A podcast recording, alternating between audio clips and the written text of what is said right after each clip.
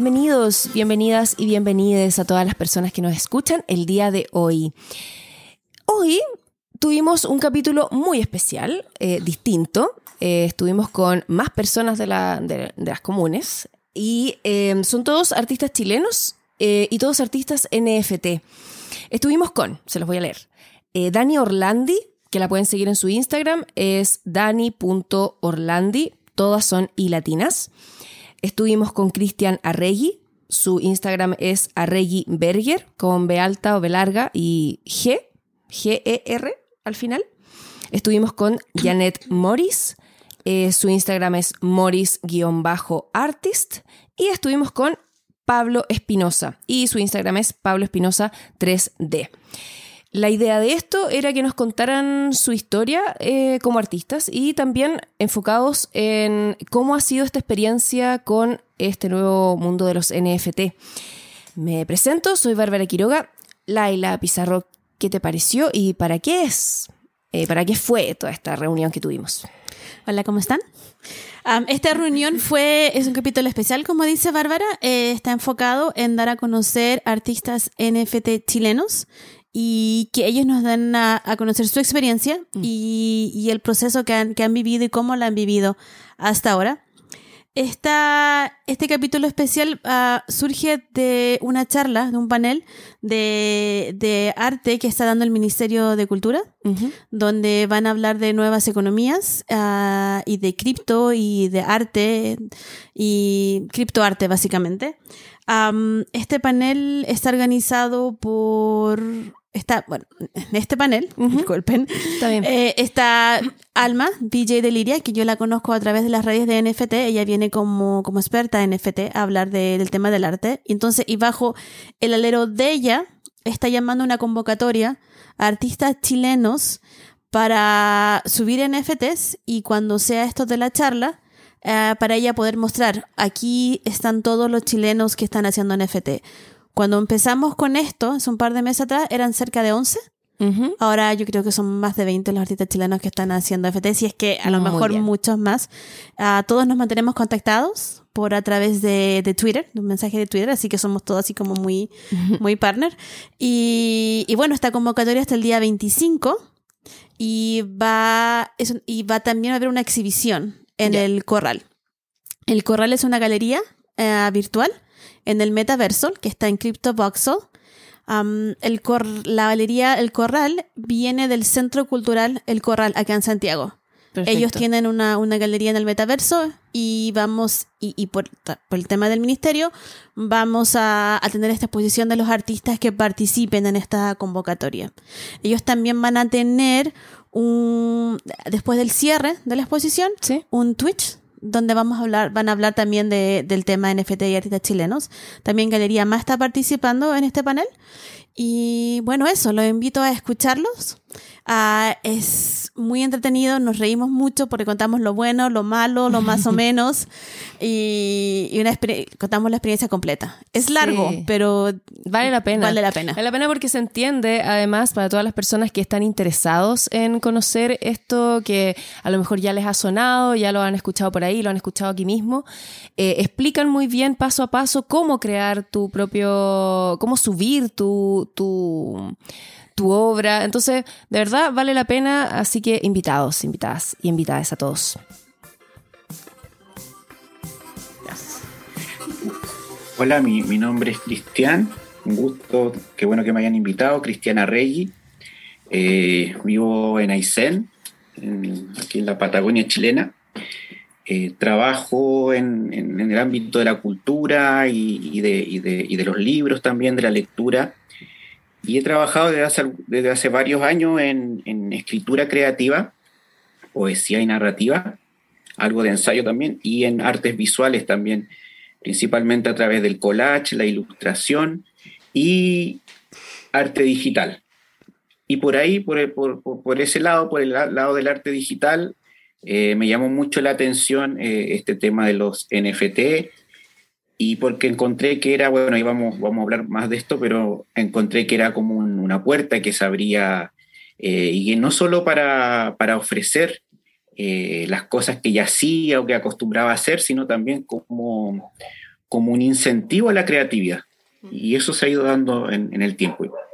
Acá en Aysén también trabajo con, con, niños y jóvenes en el ámbito del fomento de la lectura.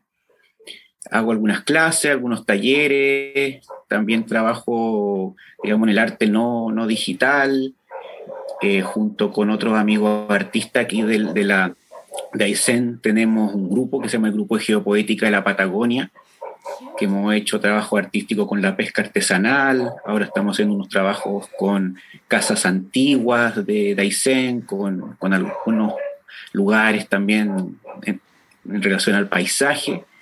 Y bueno, súper súper agradecido de, de, que me hayan invitado a este espacio para, para poder conversar y súper contento también de que los chilenos eh, nos estemos conectando, nos estemos haciendo amigos, estemos haciendo comunidad en este mundo de los NFT. Muchas gracias. Eh, Pablo, cuéntenos. Hola. Eh, sí, también, gracias por la invitación. Interesante el cómo estar en este, como más en un grupo. y porque creo que también creo que nos ha dado tanto de hablar más con más gente, sino que más como tú a tú. Así que muchas gracias por la invitación. Em, yo soy Pablo Espinosa, eh, vivo en Colombia hace cinco años. Em, estudié diseño gráfico en, bueno, en Chile y he trabajado casi toda mi vida laboral en el sector de la publicidad, eh, en un nicho muy particular que se llama el video mapping, eh, que se basa en estos shows de luces eh, sobre arquitectura, sobre fachadas, ah. bueno, se puede, eventos privados. Eh, un referente no, clásico fue para el, para el Bicentenario, que se hizo como un show de luces en, en, la moneda. Eso no lo hice yo, pero, pero eso es un poco lo que hago y lo que he hecho durante, yo creo que el 90% de mi vida laboral. y acá en Colombia también trabajo en eso. Dale. Eh, la pandemia me, me, llevó como a, hacer como un traspaso de, esa, como esa creatividad constante que era solo trabajar en video mapping y me llevó a hacer como, como otro, como quizás arte. Eh, y ya teniendo las técnicas de 3D, animación 3D, animación digital, VFX, composición, todo lo que envuelve el, la industria donde trabajo, lo, lo traté de llevar a, hacer obras. Entonces abrí una cuenta de Instagram, que fue al principio, cuando justo empezó la pandemia, y subí una obra todos los días por casi cinco meses. Eh, y a final de año fue que me apareció, o sea, se me, se me enfrentó como en diciembre el tema de, la, de los NFTs, diciembre de 2020 eh, pero sin entender qué era y fui como dándole una vuelta al tema de, la, de, la, de las criptomonedas, empecé a hacer minería, a minar plata, un poco porque tenía ganas de mintear cosas, de subir cosas como NFT, pero no tenía la plata. Y la minería al final me llevó a descubrir otras cosas y terminé subiendo obras NFT en... Me, me demoré bastante. Empecé en abril y bueno, de ahí para adelante no, no, no he dejado de, subir cosas. Pero pues, eso, eso como un resumen. Bacán. Sí, sí, parece que eso ocurre igual. Como que hay un tiempo demasiado necesario para poder entender lo que significa y poder ingresar y, poder sentirse como cómodos en, en, este espacio que es como tan nuevo además. Eh, Dani, porfa, cuéntanos. Eh, yo soy Dani Orlandi. Eh, soy artista visual hace más de 20 años. Eh, tengo un taller en mi casa, yo vivo en Calera Tango y ahí imparto clases de cerámica gres, utilitaria ah, y estoy engatusando a, las que me pescan a trabajar la escultura, ah, que les cuesta un montón porque son todas como súper no se atreven y yo las mm. trato de, que se suelten y que hagan cerámica. También hago clases de pintura, de grabado en metal, telar y, y colat. Ah, Pero están todas metidas este año en cerámica gres, está como de moda. Entonces pasa por, por periodos. De repente un año me tocan todas gres, de repente gres y grabado y ahí vamos, vamos a jugar. Y eh, este mundo de los NFT Lo descubrí hace como seis meses atrás. ¿Ya? Y después se lo mencioné a... Empezamos a conversar con Janet acerca de esto y las dos estábamos como curiosas con esto. Eh, empezamos a estudiar no nos atrevíamos a subir algo, no teníamos idea de qué había que hacer, cómo meterse en este mundo. Y de a poco empezamos a conocer gente, conocimos a la Laila, que era como, ya bueno, la Laila es como el, el gurú. Y empezamos como a preguntarle cosas, onda, ¿cómo nos metemos?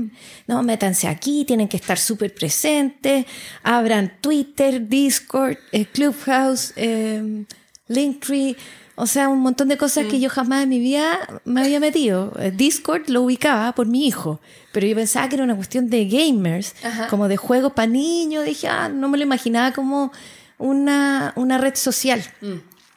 Y ahí empezamos a meternos, eh, empezamos a escuchar a Alma eh, eh, en este grupo de los NF Tianguis que fuimos parte, o sea, no, no, empezamos a, a escucharlo. Y, resultó ser algo súper acogedor, no me lo esperaba.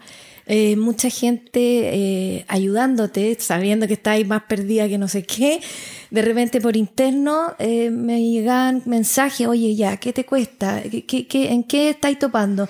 Pucha, no puedo subir esto, no puedo apretar este botón. Y así, y cosas súper ñoñas que la voy a contar, pero me, me dan vergüenza ya. No. pero pero eh, no sabía usar Twitter, no sabía usar ni una, ni una de esas plataformas, de esas claro. plataformas. Entonces, cuando, por ejemplo, Alma me ayudó a meter mi, mi, mi, mi obra para Hikenok, yo no podía, en parte porque mi computador estaba muy viejo, no me acompañaba el internet, tuve que compartir pantalla y ahí había harta gente en ese espacio de Discord que es como de, eh, que hacen como noches de trabajo. ¿Ok? Y, y ahí ella me iba diciendo, ya, pon acá. Y habí- ahí había no- más personas. Creo que estabas tú o no. Había ¿Cuál, cuál tú? el, el, em, Cristian. Cristian, ¿estaba y tú esa vez o no? No, esa vez no. Ah, no. bueno, había otro He chileno. entrado ahí a, a, a F NFT Tianguis, pero no, en esa oportunidad no. Ya, y entre varios así ayudándome. Y me decían, ¿qué le pasa a tu computador? No, no, no, Ah. no respondía. Y ahí yo dije, ya, me tengo que comprar, endeudar. Y empecé a hablar con Laila, ¿qué me compro? ¿Qué pucha, ya, si invierte, ya, cómprate este. Ya, me compré mi computador. Y ahora estoy andando un un poquito mejor. Muy bien. Pero eh, sí, eh, estoy súper agradecida de la gente, que la gente es súper eh, generosa, solidaria con la información, onda, eh, como que te apañan, te ayudan y, y de repente cuando ya no querís más, de repente con, con Janet hablamos, me decían, no podemos hacer esto, pucha, yo tampoco, llevo como tres horas haciendo esto, y ya como casi tirando la esponja. Y, y entre las dos, ya, dale, si vaya a poder, y, ya. y al final lo logramos. Y es como que ya logramos hacer algo súper ñoño y es como una fiesta en la casa. Absolutamente, ¿cachai? pues, claro. Y nada, bueno, estoy súper feliz porque vendí mi primera obra. que mi marido me, me decía, ¿y en cuánto la vendiste? no tengo idea. No tengo idea porque está en teso y yo buscaba los tesos en cuánto la vendí. Nunca, no, no, no sé todavía en cuánto la vendí. Entonces él me dice, ¿pero qué estáis diciendo? Como que le da susto porque cree que me van a. eh, porque él tampoco conoce este mundo. Entonces él cree, Dani, cuidado, que te estáis metiendo. Y yo, como que, no, sí, sí, me hago la que sé y no tengo idea de nada. Es que la verdad, claro, en ese aspecto es como lo menos, es lo más seguro que existe. Sí, pues, se entonces no. Pero yo todavía no, no tengo el conocimiento como O para sea, explicarle por qué lo es que tan, pasa es que- es tan seguro, ¿cachai? Claro, es que es seguro porque hay muchos, hay muchas personas, vamos a decirlo, hay muchos sistemas eh, validando esa información. Claro. No es solo un sistema y que eso es lo que, esa es la característica más eh, innovadora de lo que es el blockchain, El que es lo blockchain, que, claro. que es lo que alberga en el fondo todo esto otro que ha ocurrido.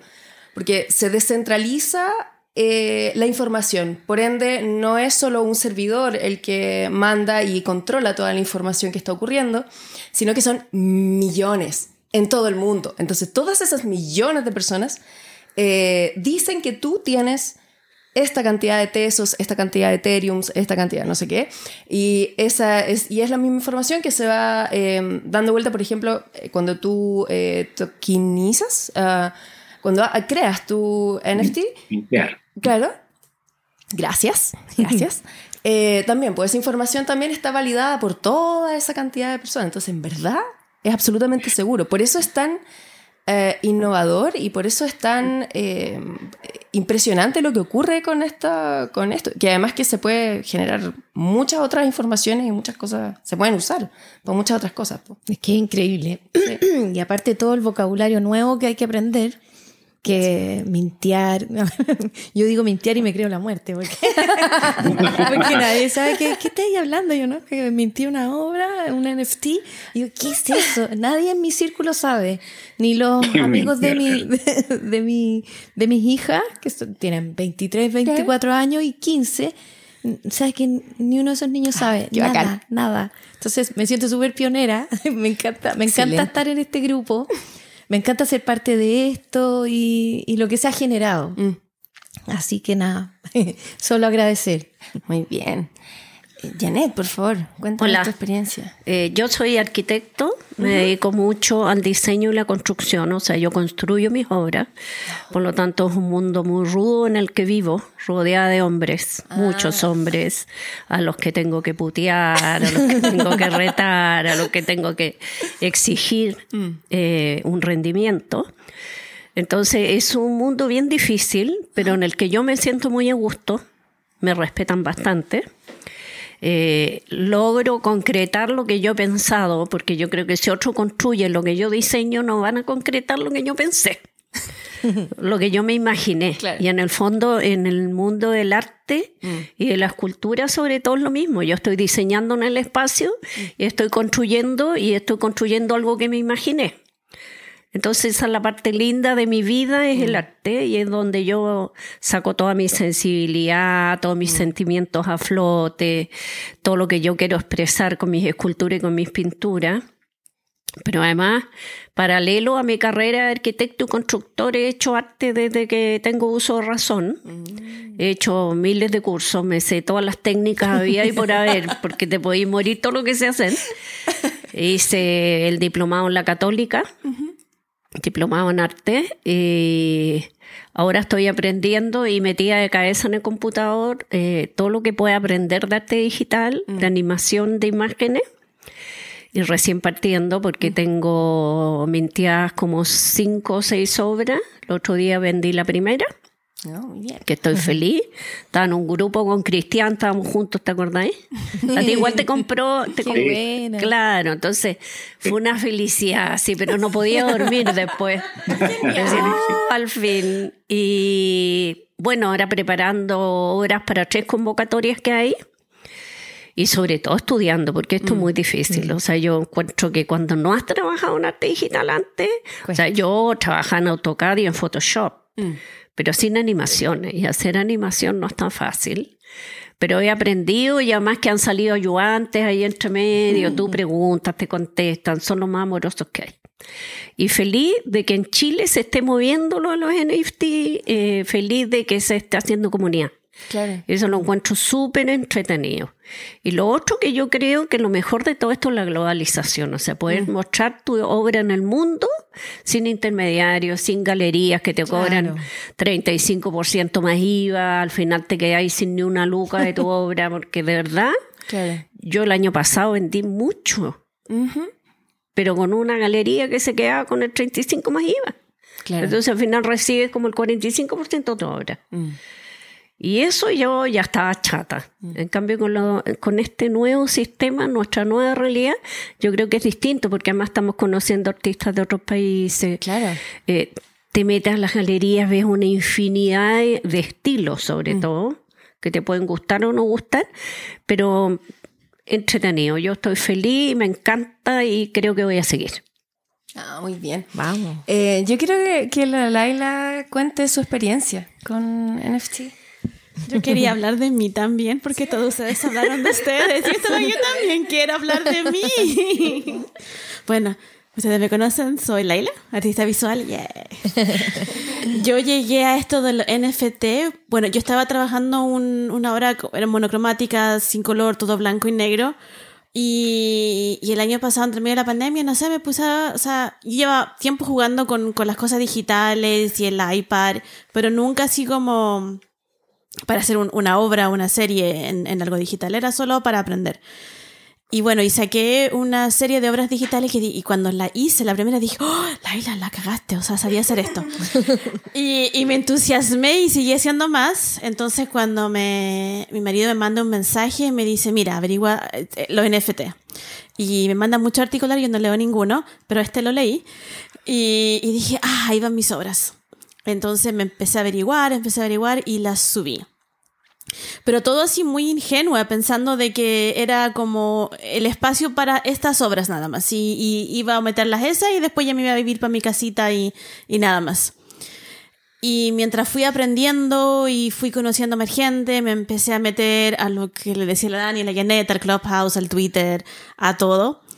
Y después me di cuenta y dije, oye, pero aquí no es solo obra digital, es también fotografía, es también pintura, es también todo. O sea, me di cuenta que, que era un espacio infinito, infinito donde podías poner todo, música. El otro día hablando con Cristian, eh, me decía de sus eh, poemas y le digo, oye, hay una chica que hace poemas, que, que los mintea los poemas. Ah, fanzine también, yo he comprado tres fanzines que son muy geniales, me encantan. Entonces, eh, hay de todo y para todos. Y, y la comunidad que es, incre- es increíble, que te apoyan en todo. Tú te metes a Clubhouse, hay cosas que son más serias y otros que están puros contando ch- chistes o, o conociéndonos unos a los otros. Entonces yo creo que, mm, que entré para mostrarles esas obras digitales, que ya la verdad estoy ahora con fotografías, lo que estoy haciendo con los NFT, pero me quedé por la gente. Y como que no, lo, no, no puedo dejar de estar porque me gusta tanto. Y como dice Janet, es internacional. Puedo Sí. ver artistas de otros países, de otras tendencias, de otras culturas. que Aprender. Sí, aprender tanto. O sea, eh, es, es. No, o sea, de aquí a- al infinito. Y quiero aprender a hacer tantas cosas nuevas. Así que eso. Bárbara, dale tú. Ah, no- bueno, yo no tengo experiencia aún con los NFT, pero mm, me gustaría saber cuáles son eh, las obras que está cada uno como poniendo en este minuto, en qué están trabajando cada cual, no sé, en esta semana, en el último mes, eh, y qué es lo que están mintiendo ahora, cada cual. O Yo, que- yo estoy haciendo animaciones de mis propias esculturas. Ah, wow. Estoy haciendo unos videos y esos son para tres convocatorias que tenemos de aquí a fin de mes, así que estamos full. De aquí a fin de mes. Sí. Queda poquito rato igual. Yes. Sí. Sí. Qué miedo. ¿Y tú, Dani? ¿En qué Yo tú? estoy trabajando sobre un collage. ¿Ya? Estoy aprovechando todas esas obras que tengo en el entretecho Muy bien. para usar la imagen y jugar un poco con ella. Estoy trabajando con After Effects. Ajá. Eh, estoy aprendiendo, así que mm, gracias a Braulio que me ayudó y hay otros más que me están dando consejos de, de cómo hacerlo y, y qué sé yo. Así que ha sido una total experimentación. Mm. Estoy en eso y con un grabado de una... Es un grabado de una escultura que yo mandé a Beijing. Y esa escultura, la, o, o sea, no estoy trabajando con la escultura, sino que con la imagen de esa escultura, también la estoy separando y la voy a empezar a animar y poner audio. En eso estoy. Ay, qué interesante lo que hacen. Cristian, ¿tú en qué está ahí? Eh, estoy, bueno, en algunas, algunos proyectos, pero que, que me quedó una cosa en el tintero de lo ¿Sí? que estaban hablando recién, que yo creo que esto de los NFT tiene varias cosas bien fascinantes, la verdad, que usted la ha mencionado. Por ejemplo, el tema de la globalización, yo creo que eso también va de la mano. Como que todo va, va de la mano, porque va de la mano a que sea un mercado potencial súper amplio. Claro. Entonces, si nosotros en Chile estábamos como ac- acostumbrados a que, a que fuese una cosa cerrada, que los intermediarios, como decían por ahí, eh, cobraban mucho o que se armaban círculos en los que era muy difícil entrar, de repente vinculados a ciertas universidades o a ciertas galerías, y eso también generaba cierta mala onda a veces o muchas veces, no sé.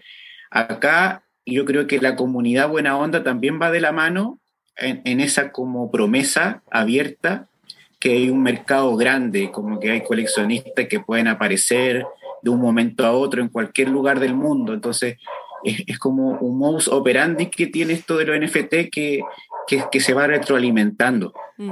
también en ese, en ese, en ese sentido y que, y que es un incentivo muy grande también para la creatividad, porque esto que decían ustedes, que uno ve artistas de distintos lados, eh, es, y también que, que, algún coleccionista o colector, como le llaman, te compre una pieza, también es como que te va motivando, mm. no, no puramente en un tema económico, sino en tu trabajo artístico, en tu trabajo creativo. Entonces eso es súper, súper motivante y que también está esta sensación de que aún estamos en una etapa relativamente inicial. De claro. Sobre todo nosotros como latinos, ¿no? Eh, estamos, entonces, eh, eh, muchos en las conversaciones que hay en los espacios de Twitter y otro lado, se insiste, muchos insisten en la idea de que es súper importante permanecer, resistir, continuar, porque está esa idea constante, una promesa de que esto en el futuro va a ser todavía más power. Entonces, eh, eh, eh, es como importante que estemos en este momento. Entonces, eso es muy, muy motivante y emocionante también para participar en estas comunidades. Y en relación con lo que estoy haciendo, he estado trabajando una, una, colección que tengo en una de las plataformas que se llama Filosofía Naturalis, la colección, que es un trabajo a partir de, de fragmentos del paisaje aquí de, de donde vivo. Es un trabajo que parte por fotografía digital y después esa fotografía la intervengo y la voy transformando con distintas herramientas digitales eh, en una búsqueda ahí de, de, de, estética, digamos. Eh, y ahí tengo una, una colección en... Y, con esa colección me ha ido, he ido vendiendo en, en, OpenSea, que es una de las plataformas en la, que, en la que estoy trabajando, y también estoy preparando la obra Génesis que se llama, que es la primera obra que uno ofrece en determinada plataforma, para, la plataforma Foundation, que es como más importante que OpenSea, digamos, porque eso también es súper interesante conocerlo, como que cada plataforma tiene su, su lógica, su forma de operar, eh, hay algunas plataformas para las que necesitas invitación, otras las que tú puedes entrar libremente, y, en eso estoy, y también estoy en un proyecto de colaboración con un, con un creador que, que, nos conocimos acá en el mundo de los NFT, eh, Juan José López, que estamos haciendo unas criaturas oh. que se relacionan en, cierta manera con los coleccionables, que otra de, mm. la, de las miles de aristas que tiene este mundo NFT. Son, son 13 monitos, bichos le llamamos nosotros, eh, que hemos diseñado y a los que le estamos construyendo una historia y en realidad ahí lo hemos pasado bien, lo hemos pasado súper bien jugando y, creando estos, estos bichos que espero que, que, los primeros 13 los podamos lanzar la semana que viene. Así ah, que muy pronto, muy bien. cosas. Qué Excelente. ¿Y tú, Pablo? Eh, Sí, mira, yo quería también sumar algo a lo que está diciendo Cristian, que a mi forma de verlo, porque lo que dicen ustedes, claro, es, todo súper bonito, porque, o sea, y es todo muy, muy buena onda el ambiente en general, o sea, la gente te ayuda mucho, todo el mundo está súper pendiente, si uno tiene la oportunidad de volver la mano también, como que es súper como natural que uno le den ganas también de contarle a alguien, de enseñarle a alguien lo, que uno sé, no sé. Eh, pero a mi parecer es porque, aunque a veces me hace ruido que todo sea tan buena onda, me gustaría que fuera un poquito más, un poquito más crítico, un poquito más, no sé si, no sé si mala onda, pero creo que, creo que a veces se sobrepasa como exceso de buena onda y quizás, o sea, cuando todo está bien, como que hay un problema.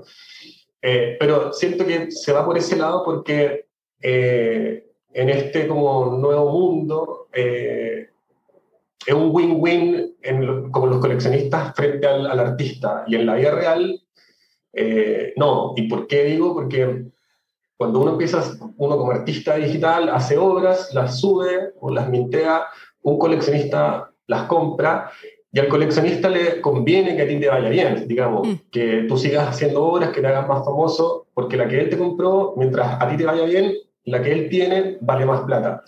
Y a ti te sirve que muchos coleccionistas te compren, porque mientras más te compren, tú más puedes hacer y tú también vas a ganar. Entonces, mientras más gente revenda tu obra, tú tienes más renombre, por lo tanto las piezas siguientes eh, pueden tener mejor precio. Y si tú y sus piezas tienen mejor precio, a los coleccionistas también se les sube inmediatamente el valor de esa obra. Entonces es un win-win. En cambio, en la vida real, eh, un freelanceo, digamos, a mí me contrata una agencia y ellos tratan de pagarme lo menos posible por hacer la mayor cantidad de trabajo y yo trato de hacer la menor cantidad de trabajo por el mayor precio posible.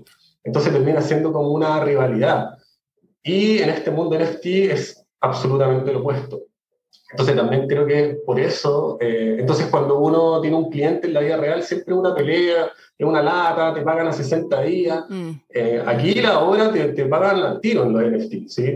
Entonces creo que tiene toda esa dinámica que es como, que por eso se envuelve como en una buena onda general, porque es un win-win para todo el mundo. Eh, eso quería agregar a, a, lo que estaban hablando. y con lo que estoy haciendo ahora, yo empecé a hacer como, entre comillas, obras, o empecé a subir imágenes hechas en 3D a mi Instagram, mm, más como una especie como de vómito creativo, de lo que se me ocurría lo, lo hacía. Eh, y, y, siempre me preocupó no tener una línea. O sea, no sé si me preocupó, pero siempre lo pensé, como yo que, yo que, o sea, si alguien ve una obra mía, ¿cómo reconocen que eso es un Pablo Espinosa, por ejemplo? ¿sí? Ajá. Y, y, me hacía ruido no tener una, y al mismo tiempo decía como, bueno, da lo mismo, no me interesa tanto. Pero como, como, como para mí realmente no me importa mucho, pero para el exterior creo que sí hace sentido que uno tenga una línea, o sí como que, digamos, te identifican, y no sé si da valor, pero es más fácil que te reconozcan o que, o que sepan lo que uno hace. Eh, entonces, a principio de año empecé a hacer eh, como unas cabezas eh, y, y, la empecé a fracturar. Y, y, y de, de, todo lo que hice antes, que eran como elementos 3D, seguía haciendo estas cabezas fracturadas y les di como un, una intención, un significado y una, un concepto a, a cada una, siempre, hace, siempre haciendo series de tres. ¿Ya? Eh, y esas cabezas fue, fue las que empecé a subir. O sea, si tú me quieres comprar una obra, solo hay cabezas fracturadas no hay otras cosas, no hay animales, o no hay abstracto, o edificios, arquitectura, sino cabezas. Em, y, y ahora justo lo que estoy vendiendo es una colaboración también, igual que Cristian, con un mexicano, con Jos Monzón, eh, Monzoni, que es como su, su firma. ¿Ya? Eh, él es mexicano y trabaja también en 3D y hace justo la mitad de 3D que no hago yo, que es modelar en 3D. Y yo hago texturización, iluminación, que es como darle color y bueno, textura, brillo, qué sé yo. Como hacerlo bonito y él lo construye y yo lo hago bonito. Entonces, como la, la primera mitad del eslabón la hace él y la segunda al final la hago yo. Em, y con animación, yo también hago animación 3D y todo, postproducción, entonces le meto como todo eso al, al, al, a la obra. Eh, y, y, nada, son, como te digo, siempre hago tres cosas. A él le dije como que esa era un poco mi, mi forma, entonces ah, lo aceptó. Y entonces tenemos tres, tres obras. La primera ya se, se, vendió, la segunda está a la venta y la tercera creo que la vamos a lanzar por la próxima semana, no sé cuándo. ¿Dónde la tienen? Mm, las primeras dos están en Calamint, que es una plataforma de tesos eh, y probablemente la tercera también iba a estar en Calamint. Queríamos, lo pensamos en un momento, la estrategia, esas estrategias que uno medio trata de hacer, le íbamos a, a cambiar de blockchain, la íbamos a llevar de Tesos a, a, Ethereum, pero no estamos tan seguros si eso va a ser una buena, una buena estrategia. Mm. No está decidido, no, no, no, lo tenemos muy claro, pero creo que todo apunta a que va a ser eh, Tesos y claramente la tercera. Y, y, que las tres queden en la misma plataforma, la misma blockchain. Mm, entonces. Lo, que yo no entiendo de las colaboraciones, ¿cómo se mintean esas obras? ¿Con el nombre de los dos? ¿Con dos billeteras? ¿Cómo es? No lo entiendo. Eso va a depender de la, va a depender de la, de la, de la plataforma y de la, y de la blockchain. En mi caso, con Host, o sea, creo que no hay, hay pocas plataformas. OpenSea, tú puedes como armar como un grupo de gente que mintea en una colección. eso es una especie como de colaboración. Mm. En, creo que en Foundation uno puede hacer splits de ganancias poniendo dos wallets y que divida las ganancias, creo que es Foundation. Y el resto creo que no se puede. Pero el problema más grande, porque, o sea, la, como la, la dificultad más grande es, va, siempre van a ser los royalties de cada obra. Que si no es con split, es difícil que los royalties se vayan a, a los dos.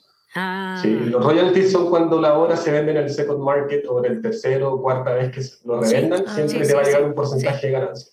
Y si solo hay una wallet inscrita o que subió la obra, los royalties solo se van a esa wallet. Y habría que estar todo el tiempo como revisando y mandándole plata al, al, al colaborador. ya. Entonces, pero también es un tema para los coleccionistas. Si tú uno pone mucho, si uno pone una obra con mucho porcentaje de, ¿De royalties? royalties, como que el Pablo. coleccionista a veces no, le- no le suena mucho, Para eh, porque cuando... ¿Qué? No solo un segundo, que decir que royalties, para los que no saben, es regalías. Ah, regalías. Eso nada más. Eh, Una comisión que te llega por cuando Eso, tu obra por se revende. venta, Venta, sí. por reventa, exacto. Entonces cuando mm, eh, eh, perdí el hilo, pero bueno, em, nosotros con Host hicimos, nuestras obras tienen cero royalties. Ya. Eh, entonces eso además de simplificar la tarea de si es que se revende la obra, tener que hacer, separar y mandarle plata el uno al otro, la subí yo con mi wallet. Entonces lo único que hago, yo es técnicamente mandarle la mitad de la plata Ah, y como no y como no hicimos royalties no vamos a tener ningún problema Ah, de bueno. que yo le mande cada vez que se revenda pero además eh, eso le gusta mucho al coleccionista porque cuando ese coleccionista vaya y la venda no tiene que perder nada de plata ningún porcentaje se le se le Ok. descuenta para que se vaya a mí y eso también es muy como interesante porque es, digamos es 100% de la ganancia para él ¿sí? Eh, entonces en eso en eso estoy ahora vamos a lanzar pronto la tercera es una, es una obra que tiene que ver con una historia que está haciendo Foss con su hija. Una, de- est- estamos haciendo como un spin-off nosotros, Ya. eh, como una historia paralela eh, de, una, de una historia bien interesante que se llama Pompey 3000, que está haciendo él. Y él se inventó como una serie de como una, una- unos personajes humanoides momificados, alienígenas, bien raros, que se llaman duplicants. Y, y él se armó tres duplicants para que solo el busto, digamos, del cuello hacia arriba, y ahí yo los fracturé y les puse distintas texturas y, y cosas. Eso, esas obras están en Calamint, y por si las quieren ver.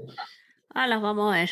O Oye, en, Pablo. en mi Twitter también y en mi Instagram. ¿Y, y qué programa para 3D ocupas?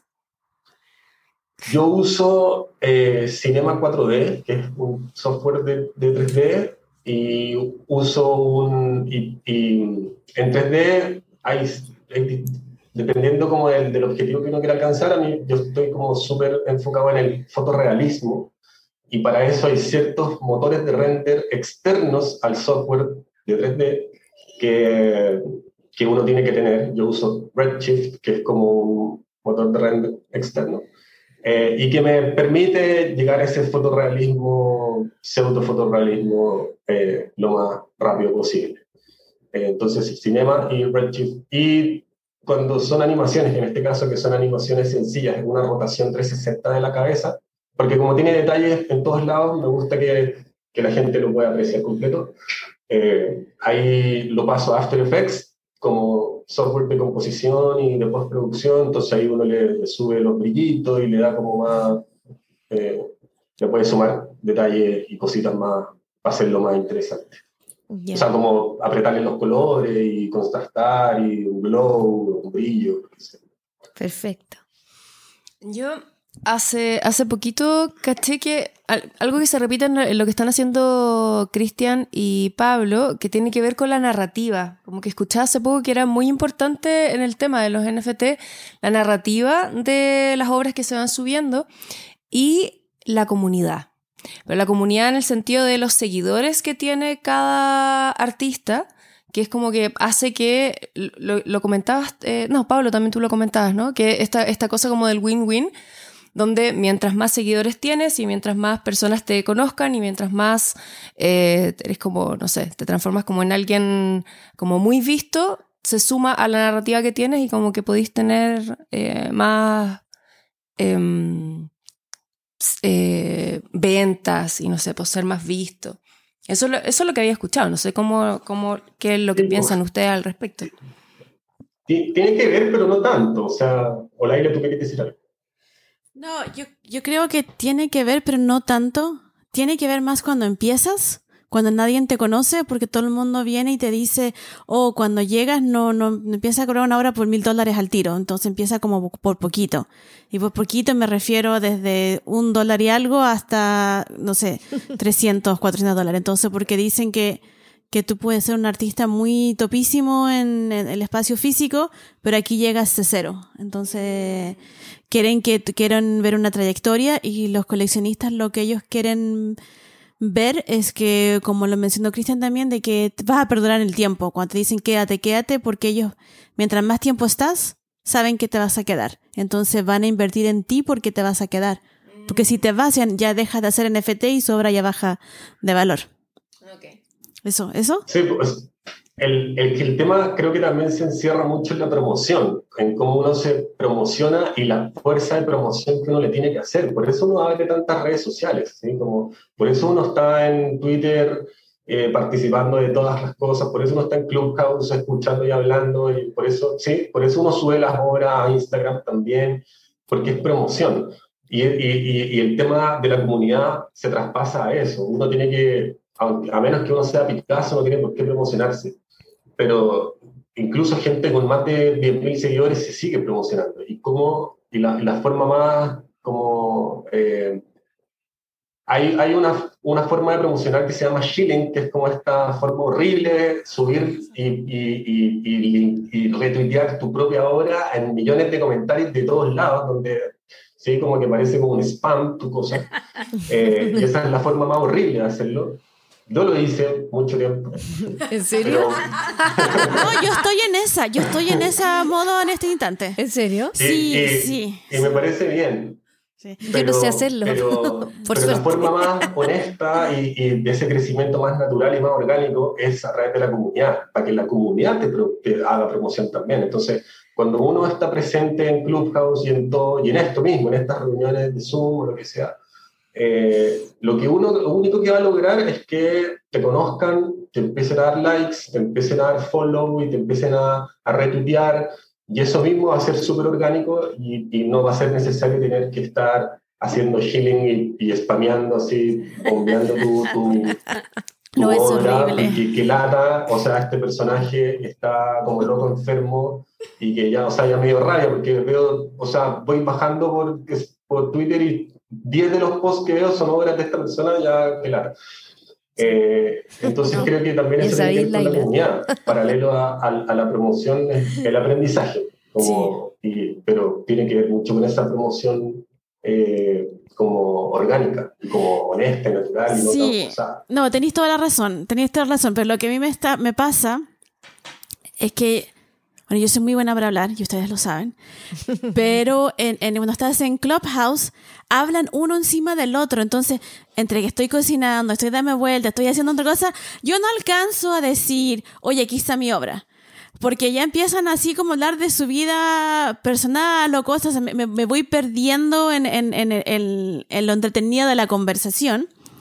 Y, y también me pasa de que, de que voy a hablar de mi trabajo y, y después hay un cri, cri, cri, cri, como que nadie te pesca. Entonces es como, ay, pero ¿cómo, cómo yo les cuento de, de, de lo que estoy promocionando, de mi obra, de mi trabajo?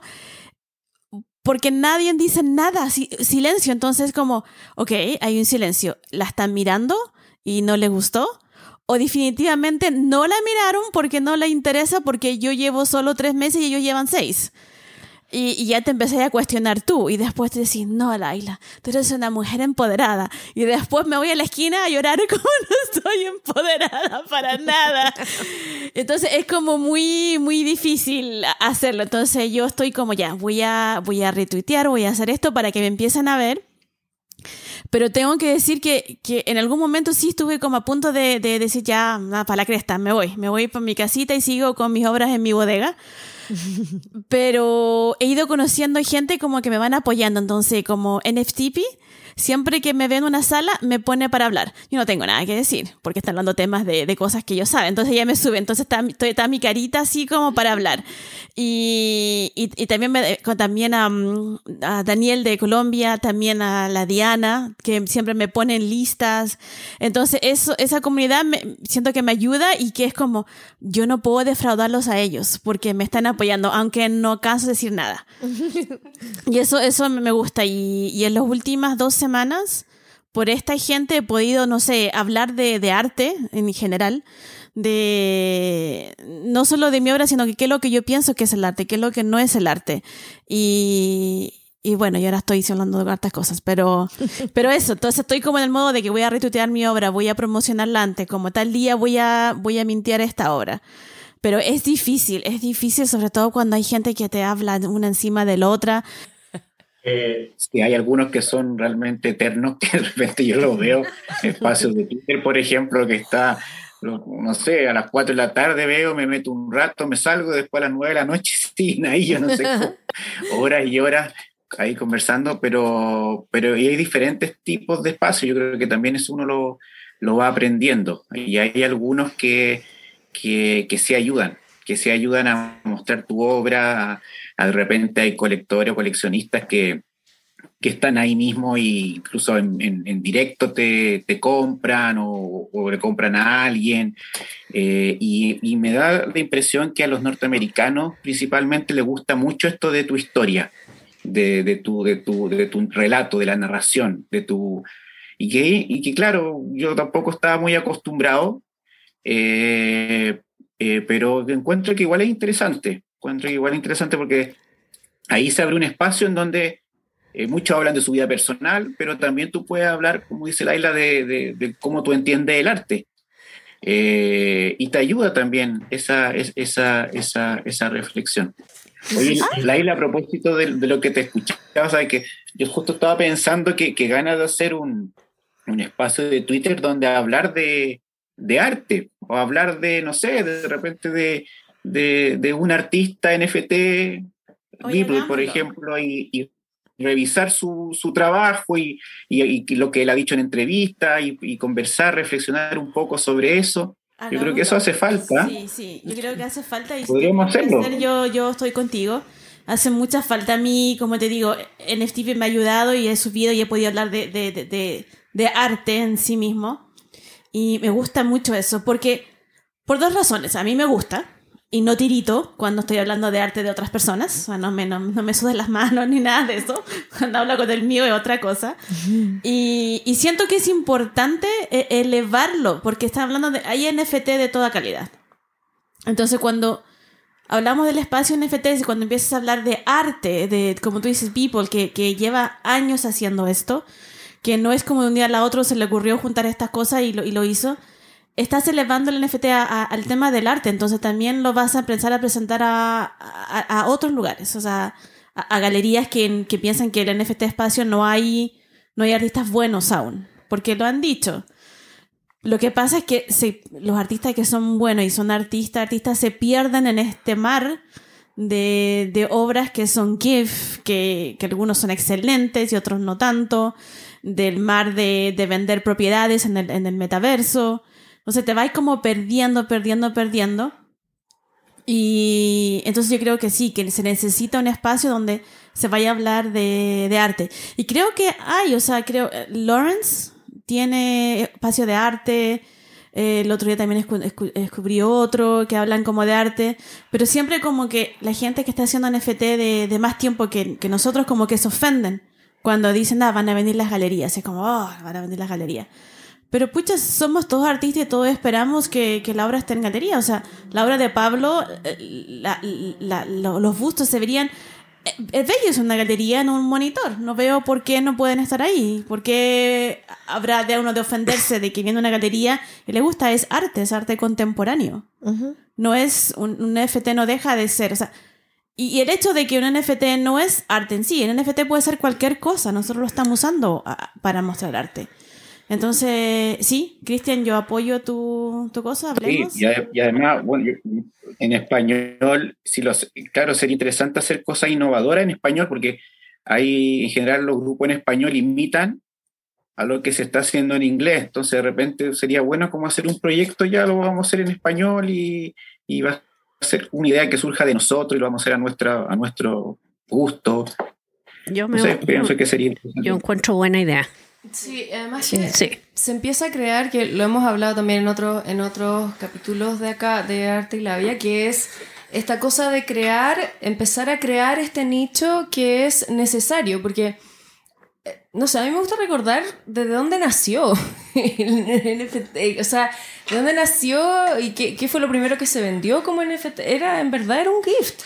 Entonces, eh, nació desde ahí. El- ahora el trabajo, de lo, de lo, precisamente lo que estás diciendo tú, Laila, es eso, es como empezar a crear el espacio para que hayan otras cosas. No, sé, no me gusta pensar que lo otro está mal o, o es mal visto o lo que sea, sino que es como el asunto se nació desde un, un lugar que ninguno de nosotros aquí presentes, o no sé quién es el más pequeño de nosotros, eh, está tan, famili- tan, tan, tan familiarizado con lo que significa vender un gatito volador a miles de pesos, voy a decir, no sé, a mucha plata, ¿cachai? Como que eh, siento que, que claro, es, es necesario eh, empezar a crear estos espacios para que se pueda valorar desde otro lugar, po, ¿cachai? Como eso que estás diciendo tú, en el fondo, como conversarlo y que, y que se abra el espectro a colectores que sí se interesen y que sí haya una especie de curatoría, se puede decir. Que se eleve es lo en verdad estoy diciendo lo mismo que tú. Pero, que hace la gente de Clubhouse. Yo creo que todos no, pero, eh, pero eso es lo que voy. Como, son curadores de su siento, obra. Siento que, siento que no Sí. hay que olvidar, ah, cuando, cua- siento que no hay que olvidar desde dónde nació, cuánto lleva y lo, y lo que se necesita para que esto sea, se vaya creando como diferentes nichos, ¿cachai? Y se vaya convirtiendo en lo que es necesario para, por ejemplo, ustedes. Sí, sí, que- sí. No, es que, es que quería hacer algo al tiro, entonces te empecé a tomar el micrófono, como hace la gente Clubhouse, así como te sacar el mute, el mute, el mute. No, lo- yo siento que sí, el otro día entré a una sala, es que me quedé, me quedé como muy pica. Y, y están hablando coleccionistas, y, estaba, y que va a venir, va a llegar Disney, va a llegar, no sé, Sports Center y toda esta gente. ¿Y qué pensaban los artistas? Y yo levanté la mano pensando que no me iba a pescar, y me pescaron. Y me pescaron y tuve que hablar. Y, y yo dije que, que a mí me parecía. Tenía dos opiniones, las dos se contradicen: que, que, que llegara Di- Disney y, y toda esta gente era bueno, porque más gente se va, le va a gustar los NFT. Y la otra, la que contradice, es como: es lo peor que me puede pasar en el mundo, porque yo soy una artista pequeña, de un país pequeño, donde yo no tengo así como chauchas para pagar el gasto a la semana o por cada obra, por nada de eso, pero si estoy en OpenSea bueno, no pensé en esta parte, no sé, y yo dije, entonces, ¿cómo voy a mostrar todo mi obra y todo mi trabajo si tengo que sacar est- estas monedas de, de dónde? Y, y les empecé a explicar que llevaba un tiempo y, y que tenía trabajo y me dijeron, a lo que a ti te pasa es que te falta, ¿cómo fue que? Research. ¿Cómo se dice research? Te falta... Búsqueda. Búsqueda, te falta búsqueda, leer más, saber más. Y yo dije, ya, ya, chao. Y porque me enojé, me piqué y como soy porteña, me piqué un poquito más de lo necesario. Entonces, y después empiezan a mandar mensajes como de gente que estaba en la sala artista que es muy buena onda, o, me dicen, oh, pero trae, ah, prueba esto, try Showtime. Y yo le digo, sí tengo try Showtime. Y le mostré todo mi trabajo en Showtime. Ah, pero hace esto otro. Y le digo, también lo he hecho esto otro. Entonces fue como, como que como que estáis hablando de lo que tú sientes, pero como lo que tú sientes no, no, no, va, no encaja con lo de ellos, yo era la que no hice el la pega anteriormente de no saberlo. En vez de ellos no buscar que yo estaba en Calumet, en Hickenlock, en Foundation, que estaba en ese momento. Entonces te sentís como, oh. entonces siento que, que hay que, que, que está difícil la, la, el que te vean y que te encuentren en este, en este lugar. Eh, Y ya no sé de qué empezar porque se empezó a hablar de esto. yo. Yo quería, quería sumarle a eso, o sea, como retroceder un poquito, que era como el tema de las salas de Clubhouse, que, o sea, yo sigo, o sea, comparto mucho lo que dice Janet, pero de otra perspectiva, Eh, porque me parece que eh, también con Laila estuvimos en, una, en un Clubhouse que se habló de, de la historia que tiene detrás de la obra, como siempre tiene que haber una historia magnífica o dolorosa y, ¿sí? como, y que tiene que ver como con tu vida, qué sé yo. Sí. y como que uno puede estar de acuerdo o no con eso. Eh, y, pero siento que, siento que por lo menos, creo que los espacios están, los espacios están para hablar solo de arte, los espacios están solo para llorar, los espacios están solo para hablar de uno, los espacios están como para reírse, los espacios están como para hablar de otras cosas que no sean cripto. Entonces creo que los espacios están. El tema es que uno tiene que estar todo el día metido, porque si querés como horror, que sí. promocionar, cachar lo que pasa, estar pendiente, que te conozcan, tenés que estar 24/7 metido en, en los cinco, o sea, hablar de la, de la obra, hablar de tu vida, hablar de así como llorar, como de 5 a 7 llorar, de 8 a 9 vender la obra, porque Y es una retuitear. completa. Y, y, y entre medio tenés que estar retuiteando, y entre medio tenés que estar subiendo acá, y tenés que, y yo estoy tirando un render mientras, ¿cachai? O sea, es ¿Y a qué hora produces? Es mucho, muy difícil. Entonces, por ejemplo, hay una, hay una plataforma, hay o sea, una sala Clubhouse que se llama Tesos Tuesdays, que son los martes, que solo se habla de Tesos, la de la blockchain, y es, uno tiene cinco minutos para hablar de mi obra es tal, tal, tal, tal, tal, tal, chao, le tocó al siguiente. Una sala de 150, 160 personas. Entonces, está buena porque son cinco minutos, uno habla solo de la obra, como un poquito lo que, tu resumen de tu vida, lo que sea, y chao. Y te empiezan a reclutar un par de likes y te van. ¿sí? Y hay otras que uno puede estar ocho horas hablando de los gatos del, del, del, del moderador, como, ¿sí? como cuántos gatos tienen y ¿sí? los que se hacen caca y no los que se hacen.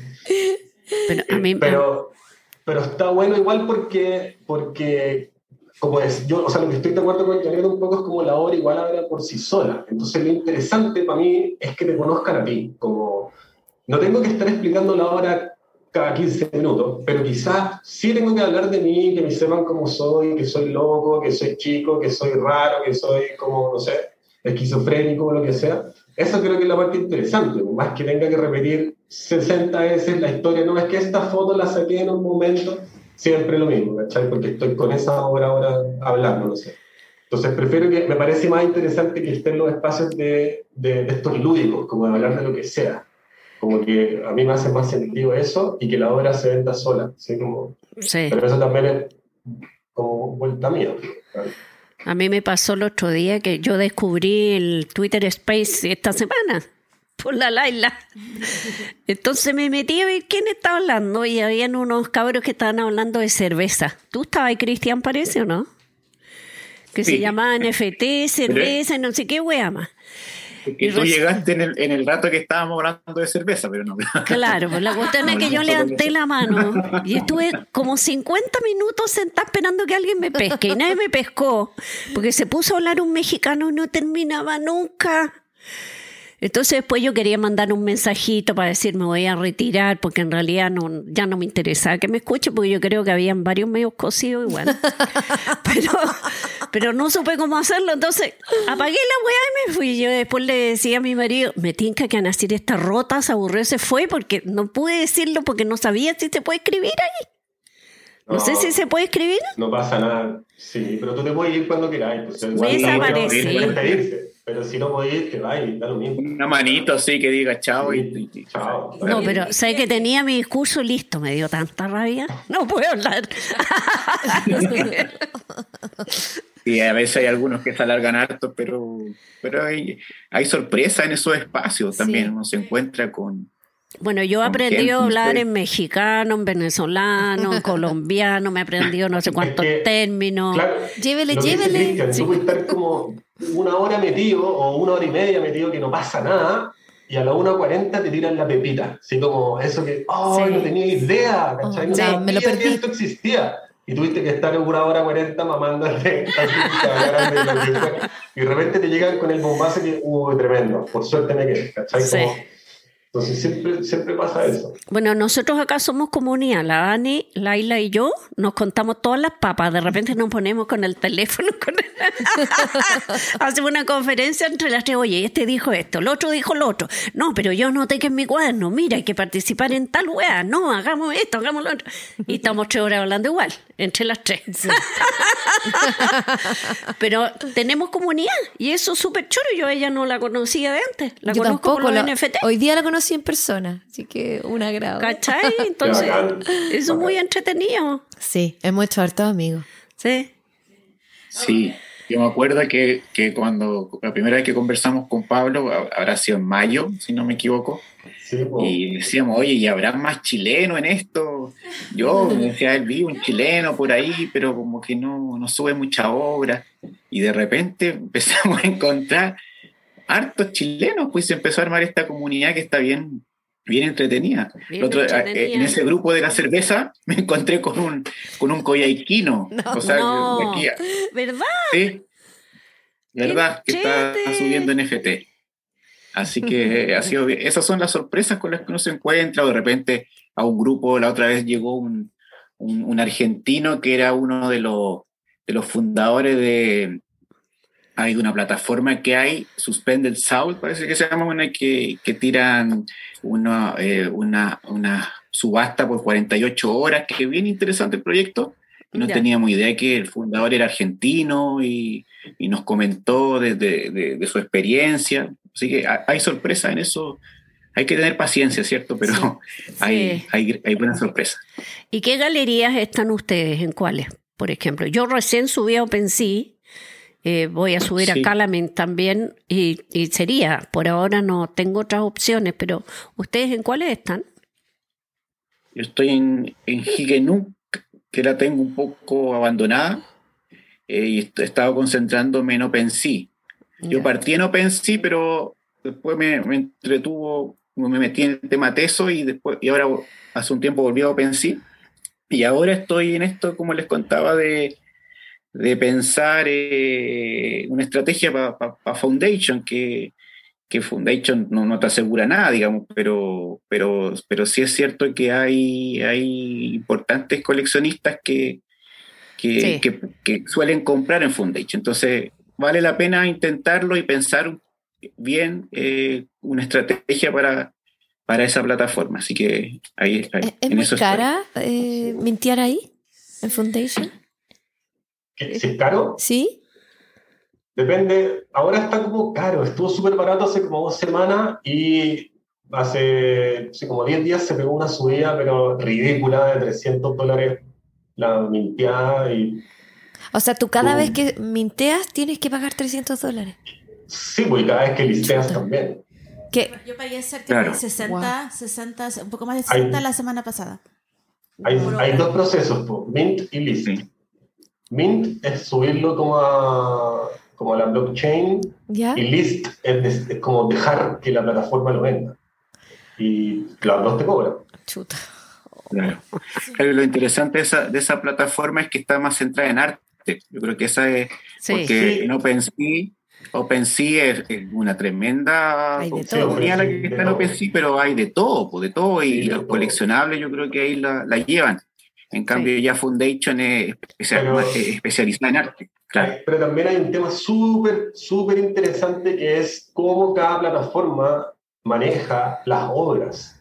Porque uno, sin saber mucho, uno, digamos, confía en que todo está súper bien y que todo es súper legal y que todo está súper perfecto porque uno como que desconoce el tema. Eh, pero realmente, por ejemplo, OpenSea no es tan o sea, OpenSea tiene sus propios servidores, tenéis que tener como ojos. Si se cae OpenSea, se cae todo. O sea, no, no aparece tu obra más. Lo, lo, que pasó con Healing nunca podría pasar con OpenSea. Ah, también. Eh, sí, ah. porque no. Y, y, y, cosas así como. O sea, yo tengo, yo tengo perfil en casi todo. Ya. Yo me en todos lados. Tengo perfil en Known Origin, en Radical, en Foundation, en OpenSea. Eh, y en Tesos, en Calamint y en Healing Ya pero, pero se cayó. O sea, lo hackearon por, por no ser descentralizado, por no estar en la blockchain directamente y OpenSea, digamos, tiene una, una dinámica muy similar. Sí, a mí, a mí bueno, yo estoy ahora, estoy en, en Rarible, donde puse las obras digitales que le conté. Estoy en Hickenock y que había puesto dos fotografías, pero después las saqué, pero ahora tengo otras, otras, o sea, sigo con las cositas que tengo ahí. Y estoy en Calumet, que me encanta Calumet. Y sí, con Pablo, Pablo también está en Calumet. Y ahora último en Foundation, que estoy haciendo una serie de, de estaciones de trenes y transporte público. Yo preferiría estar en Tesos, porque me gusta más y preferiría estar siempre en Calumet, porque me gusta la comunidad, me gusta cómo se ve y me gusta que, que te que la, que, te- que la persona, los que, los que, los que llevan mente, tú le puedes hacer una sugerencia y ellos ta- tratan de hacerla. Tú le dices, oye, ¿sabes que estoy haciendo esta obra? ¿Cómo puedo mintearla con ustedes? Entonces son como súper abiertos y por eso me gusta. El problema que, que a mí me pasa, que yo tengo muchas cosas blanco y negro y, y la gente que está, y los coleccionistas no van tanto a Calumet. No como que no, como no quieren, como que no quieren comprar en Tesos y no quieren comprar en Calumet. Entonces, y la gente que está en Calumet, que compra en Calumet, yo todavía no, no, no les gusto tanto. Les caigo bien, pero no les gusto tanto en, mi obra. Entonces, me veo como la necesidad de, de cuando me dieron la invitación a Foundation, dije, no, ya, estas obras las pongo en Foundation. Me estoy viendo la necesidad de, de, de poner obras en OpenSea. Porque si no, no se va- están en Calamen y, y están ahí, ¿no? Guardando polvo. Entonces tengo que sacarlas de ahí, pero mi idea, así como ideal, el mundo genial, sería que me, me descubrieran en, en, en Foundation, me descubrieran en, en OpenSea cuando ya tengo una colección y que vayan a Calamen a, a buscar mis cosas. O sea, tengo, tengo planes como el libro que, que, que Pablo sabe, porque ha hablado caleta del libro, lo quiero mintear en Calamen. Pero necesito tener gente que me siga, coleccionista que, que me sigan y me cobren mi obra para poder hacerlo, porque si no también va a quedar ahí guardando polvo. Entonces, mi, mi... Espero que cada se, se ponga las pilas y empiecen a trabajar harto, porque tienen una- un metaverso que va a estar la genial. O sea, que O es sea, mejor de lo que están. Entonces, es como, O sea- ¿para cuándo? Y, pero son solo nueve. ¿Tú sabías que son solo nueve personas que trabajan ahí? En Calamint. Sí, son solo nueve los que están haciendo todo, por eso se demoran en, Y- en hacer todo. Y ahora, po, eran como tres. Wow. Pero, pero, o sea, creo que, creo que no hay ninguna plataforma, me pueden corregir, pero no hay ninguna plataforma tan participativa con los artistas como Gala. Creo que no hay. O sea, OpenSea claramente no, nada. Sí. Eh, Están templando bueno, sí. Eh, pero Atentador. Calamint, Calamint es, o sea, yo ya parezco como testigo de Jehová con Calamint, pero es tan buena es que me encanta, porque no me pagan además, no me pagan por promocionarla, pero es tan buena la plataforma que, o sea, no hay, no hay ninguna otra, otra plataforma que te haga tanta promoción como Calamint, no hay ninguna plataforma que te ayude tanto en tus dudas técnicas como Calamint, y creo que como es una plataforma nueva, eh, está creciendo muy rápido. Como, o sea, Foundation no ha hecho ningún cambio o ninguna mejora, bueno, el split. Eh, pero, digamos, uno no ve que están mejorando la, la cosa. En Calamit uno ve una mejora cada dos días, porque están todo el tiempo haciendo algo nuevo, todo el Bueno, tiempo la- están metiéndole mano. Las obras interactivas que ahora se pueden, Ahora se se pueden puede. mezclar. Sí, Claro. y se puede quemar, que es algo que no se podía quemar antes. Fantástico. Esas obras Ahí que menciona que- Cristian son la raja, discúlpenme la palabra, pero son Sí. geniales, las puedes dar vuelta y, y mover, o sea, ver la parte de abajo de, de la obra, de como de una escultura digital, y te puedes acercar y alejar, o sea, es genial. E- es- es- entonces, si haces como lo que hace Pablo, que es 3D, y lo que eventualmente va a ser Janet, que, o sea, Janet, Estoy haciendo. eh, claramente es para ti. Sí. Entonces, porque es genial. No sé, eh, eh, y el, Y, y además que a diferencia de Hirek Nunk, eh, o tiene o sea, diferencias abismales contra Hirek Nunk. Primero que si va directamente la blockchain tu obra, eh, digamos, el contrato y todo eso, no, no como no, Hirek Nunk que va a una wallet del dueño y después va a la blockchain. Entonces, uno, si se cae, si, si se cae Calamint, si lo destruyen, si queman, si matan a toda la gente, tu obra va a seguir en la Son blockchain. apenas nueve. espérate, Terrorista. No son tantos los que van a morir, son nueve apenas. Son nueve, son nueve. Si mueren esos nueve, tu obra sigue en la blockchain. Eh, y Ah, Nunk ya. no. Lo que a mí me pasa Eh. ahora, siento que estoy como poniéndole el gorro a Calamint, así como, así como muy, muy, muy bien, estoy cagándome el lado. Porque el otro día ya me pasó dos veces, que vi trabajos de dos personas y era como, eran nuevas, ¿dónde lo pongo para que la gente lo vea? Y yo fui como, ay, si lo pones en Calamint esa cuestión no se va a vender, pero poner el OpenSea, así como, y lo dije en dos salas y la segunda vez que lo dije fue como, Laila, la verdad le estáis poniendo el gorro así como en, en- en vivo y en directo, o sea, para. Pero, No, Claro, pero el, eso el como que gran me tema pasa. es los coleccionistas, claro, que, que, que tienen inversiones en, en, en Ethereum, porque, porque claro, se considera que, que Ethereum es una, es una moneda más, más fuerte, más sólida, con mayor proyección. Claro, ahí pero bueno, no sé, me están tentando harto con Calamillo. Pero, no cuesta nada meterse a Binance y comprar un par de pesos. O sea, digamos, si, hay un, si hay un coleccionista que tiene no sé cuánto de Ethereum, va a Binance o Coinbase, compra pesos y si te quiere comprar ahora, va y lo hace. ese es el problema. Es que ese es el problema, porque yo he estado en sala, me metí como una semana y media en sala de coleccionistas y ninguno de ellos mencionaba Tesos. Y, y, a lo más decían, ah, Knock Knock es la otra plataforma en Tesos. Y era como, como no, yo si está ahí en Foundation, yo voy a comprar y si no, no. Entonces nadie los, los mencionaba. Son como, son como el hijo guacho de, de las aplicaciones. Como que nadie los ve, que le quiere dar nada. El hijo tonto. Sí, pero eh, yo no entiendo. Y una vez entré a una sala de que están hablando de cripto y le expliqué, decían, oh, es que tiene que tener, la obra no tiene que estar en el blockchain, tiene todas estas especificaciones, una plataforma para que, para que sea buena y para que pongan su trabajo ahí. Y yo fui y dije, oye, pero Calamint tiene todas esas cosas y más. Era, ah, pero en Tesos. Y esas fueron las respuestas. Y es como, pero... Pero igual, la recomendación eh, es, estar en todos lados simplemente. Así como estar en, incluso en Matic, en, en, todas las blockchains que se pueda, como tratar de vender y estar en todas las plataformas. O sea, eso ya tiene, creo que ya tiene la cuarta plataforma, pero si uno solo se queda como en una, eh, o bueno, en las que se puedan, uno puede entrar a Superbird porque necesita la, la, que, o sea, que dejen entrar, pero las que se puedan entrar gratuitamente, creo que uno debería estar en todos lados. Como hay, hay una... Hay una galería de Cardano que van a hacer ahora, parece. No, sé, no sé la de Cardano, pero las temáticas están buenas. Es que he escuchado en varias charlas que se viene una de Cardano súper buena, pero no sé cuál es. Yo compré Cardano, pero vamos a llegar a fin de mes y voy a tener que pasar el plata chileno otra vez. Yo también compré y ha subido desde que yo compré ahora casi un 50%. Ah, oye, ah, otra, otra cosita otra cosita de Calamint que tienen su propio DAO, como la, la monedita, como para hacer curaduría y lo que sea. Y a mí me ha llegado mucho Calam. Monedita de Calam. Me llegó, ¿Mucho qué?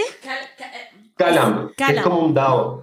Es como el DAO de Calamint. Este, no, pero Pablo, espérate. Tenéis que explicar qué es lo que es un DAO primero. Sí, explícanos eso, porque... No, lo tengo que colgar.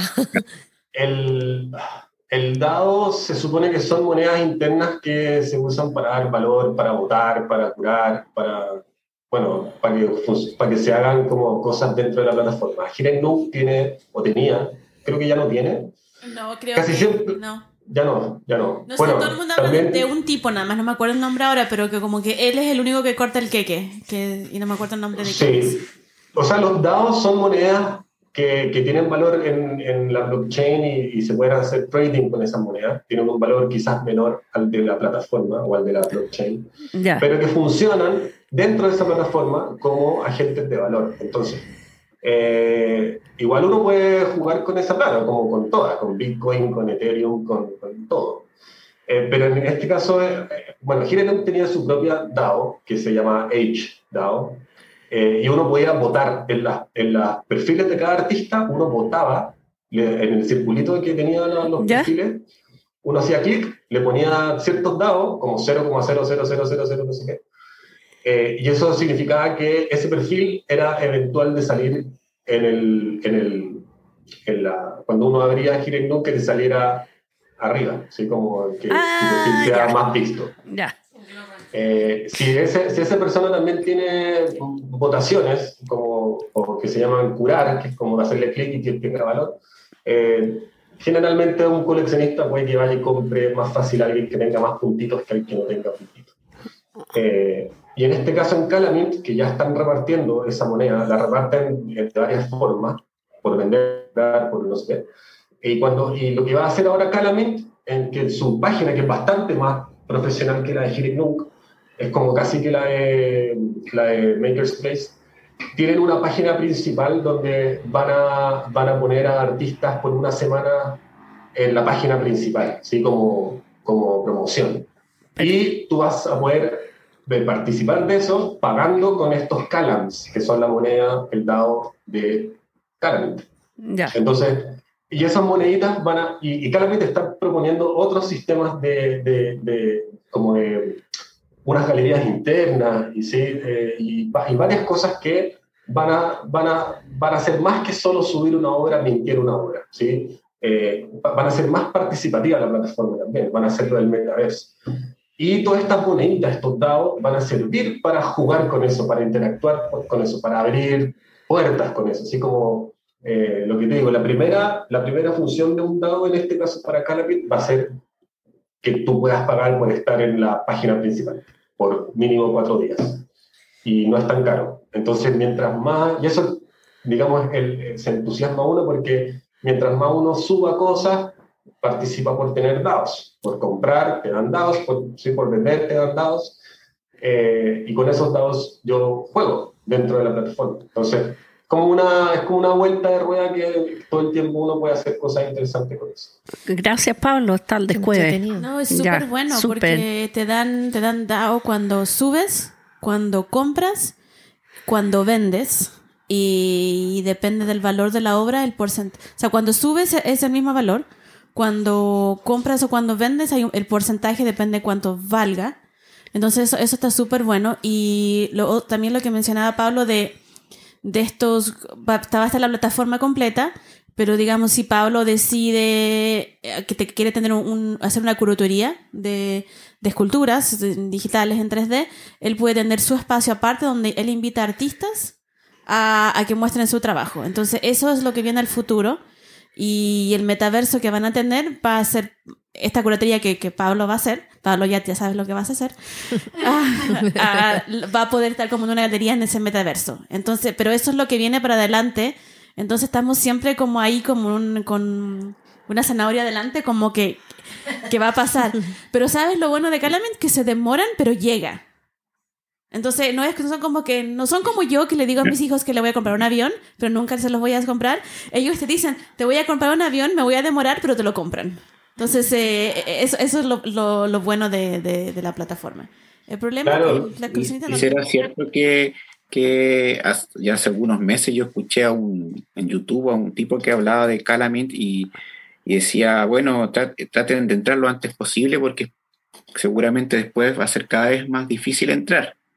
Yo no sé si eso será cierto, porque, claro, efectivamente uno, yo me acuerdo que uno le escribe al, manda una postulación, pero es casi un, un trámite, ¿no? Claro. Sí, es muy sencilla, es básicamente Sí. para triangular, que no sea cualquier persona. sí. Pero nosotros lo solo- Solo hicimos. por eso. Sí, lo hicimos. Sí. ¿Y qué ¿No pasó? No, sí entrar? están, sí están. Sí, yo, lo hicimos. Yo estoy segura que ustedes todos lo hicieron. ¿Y qué Sí, hicimos con las- eso? Nada, Es que- no han hecho nada aún. Yo sé, los, yo sé en qué están. Ya. Les cuento que ustedes están ahí, las dos tienen cuenta en Calamit, pero no han subido nada. Estamos en Calamint, pero no hemos subido. No, es que es un trámite, o sea, no, no- y tampoco te mandan un correo de verificación, sino que solo te aceptan y ya. Es como que triangulan información de, tu, de tus redes sociales con las cosas que hay subido, que seas tú la persona que está subiendo eso, digamos, para no, tener, Ah. para no falsificar ni nada. Pero no, no ¿Son las subastas los que la, la llevan o no? ¿En Calamint principalmente? ¿O Sí. depende? ¿Sí? Depende, creo que yo que la, la subasta es algo súper interesante, súper bien hecho en Calamity, que no, no están, o sea, en Nuke es bastante como pirata, que está bien, está- lo logran, pero Calamity es súper como pro con eso. Y, y tiene, y, y el sistema de la subasta es interesante porque cuando tú ponís, o sea, querés ofertar por algo, te cobran por ofertar. Entonces, eh, tampoco puedes ofertar todas las veces que queráis porque te cobran. Y cuando alguien te sube la oferta, entonces tú ya perdiste la, tu subasta, te devuelven, pero es que no te devuelven todo lo que tú pusiste. ¿cachai? Entonces Ah. también eso es interesante porque no podés jugar a, a que, ay, no, yo subo, subo, subo. Claro. Sino que entonces Como en la siempre vida igual te real. van a cobrar por hacer eso. No hay palos blancos. también- Exacto, no, hay- no podéis ser palo blanco. Tal Creo que en. Foundation hay palos blancos, ¿no? Dicen. Sí. Yo también Ya. me asusta nada aún, así que... ¿Y qué es mejor? ¿Y qué es mejor para ustedes? ¿Qué, qué es mejor para la obra? Eh, eh, ¿Hacerlo así, como una subasta? ¿O tenerlas y subirlas y hacer esto como de publicitarse y todo eso? Porque la, la subasta entiendo que dura un periodo de tiempo nada más, ¿no? Sí, pues tú puedes tomar la decisión de cuánto dura. por ejemplo, siete días dura la subasta. O Y- y tú qué- tenés siete días para promocionarte igual. ¿Y Hasta que se. Claro, es que depende, depende de la estrategia que tú. Yo creo que lo importante es, pensar una estrategia.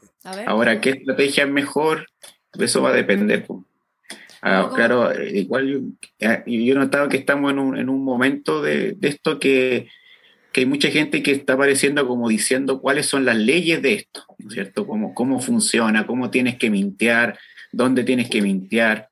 Y yo no creo mucho en eso. ¿ah? Yo creo que es más bien una intención también como por hacerse un poco, hacer dominio de esto, ¿no? Que, que es tan prometedor, pero yo creo que no, no, no les va a resultar. Yo creo que es una cosa tan abierta que va, que va cambiando y, y que, y que, y que, y que no, las leyes eh, pueden servir a veces y después te das cuenta que no, lo que te sirvió para una obra no te sirve necesariamente para la otra.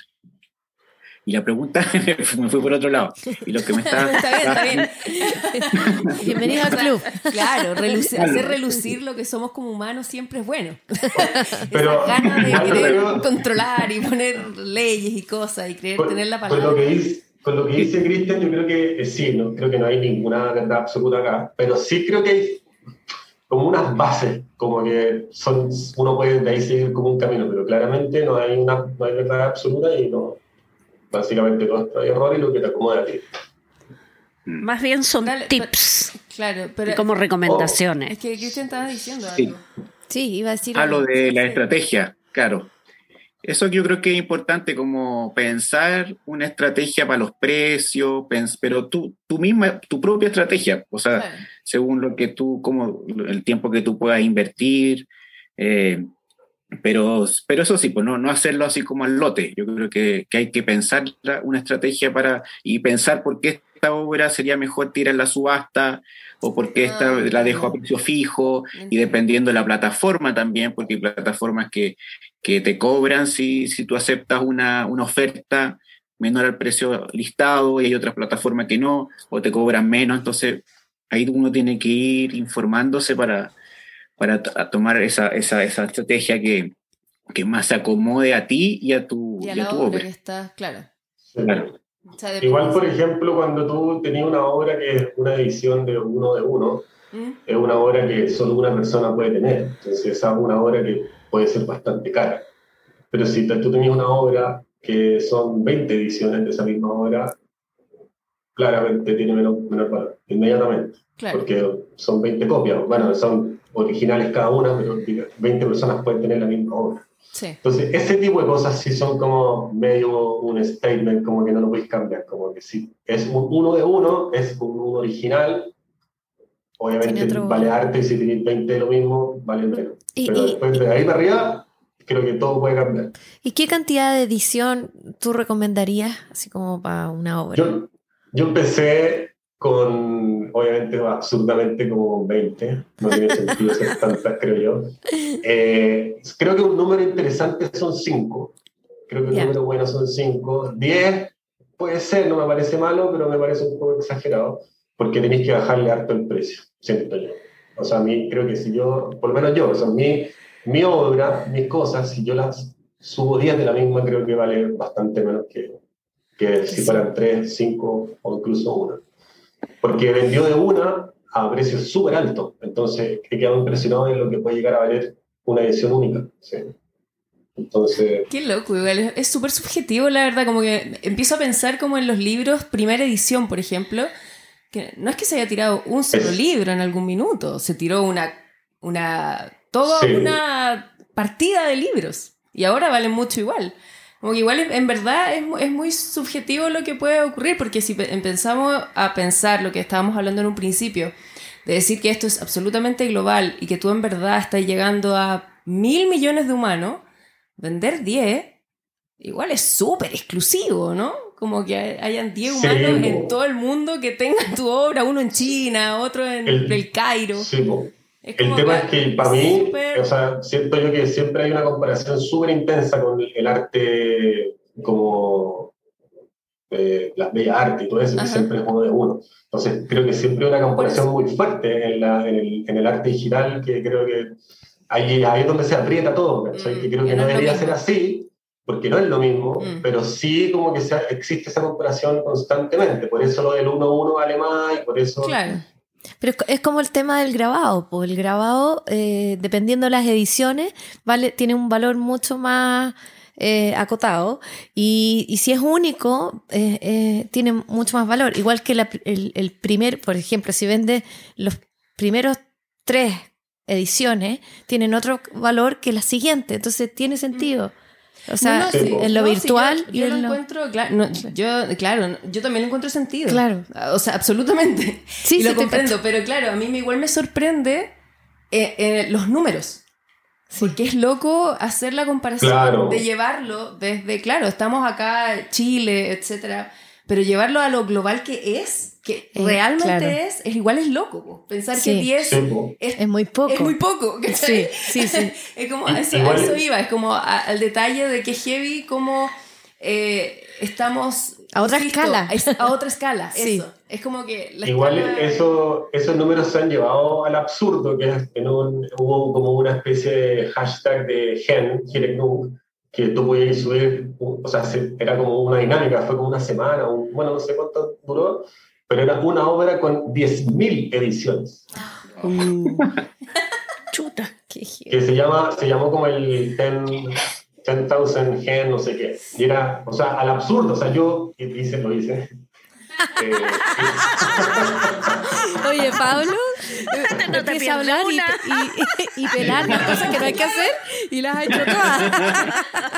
pero Bueno, Vive la Pablo. experiencia- Vive la experiencia primero. Sí, Luego po. puede decir que fue absurdo. Claro. Claro. Después las fue critica. absurdo porque Con autoridad. Conocimiento de causa. ¿Cómo? Vendí siete. Vendiste. Ah, ah. Vendí siete. Y luego tuve que quemar 9.900. No. No. Al final te salió el tiro por la culata. Pobre Pablo. 103. Pero bueno, sigue haciendo eso y nos vais contando para no cometer los mismos errores. Sí. Buena, Pablo. Oh, qué a mí me gustaría que, como para ir un poco aunando eh, esta conversación y poder ir eh, haciendo una especie de camino, camino a, a concluir, digamos, eh, fácilmente, ¿cómo son los pasos? ¿Cuáles son los pasos para que una persona que nos está escuchando y, y- y ha tenido la amable eh, disposición a, escuchar lo que ustedes han dicho y que les interesa estar en este mundo, ¿cuáles son así, en, no sé, en simples pasos, cómo una persona llega a decir quiero que mi collage o quiero que este arte digital que siempre lo he tenido acá llegue a estar en una plataforma? Como lo más sencillo posible para que las personas puedan comprenderlo. ¿Lo, lo intento yo? Dale, Pablo, Yo dale. creo, tienes, tienes toda la pinta de que puedes. Eh, bueno, primero, primero tiene que tener varias redes sociales.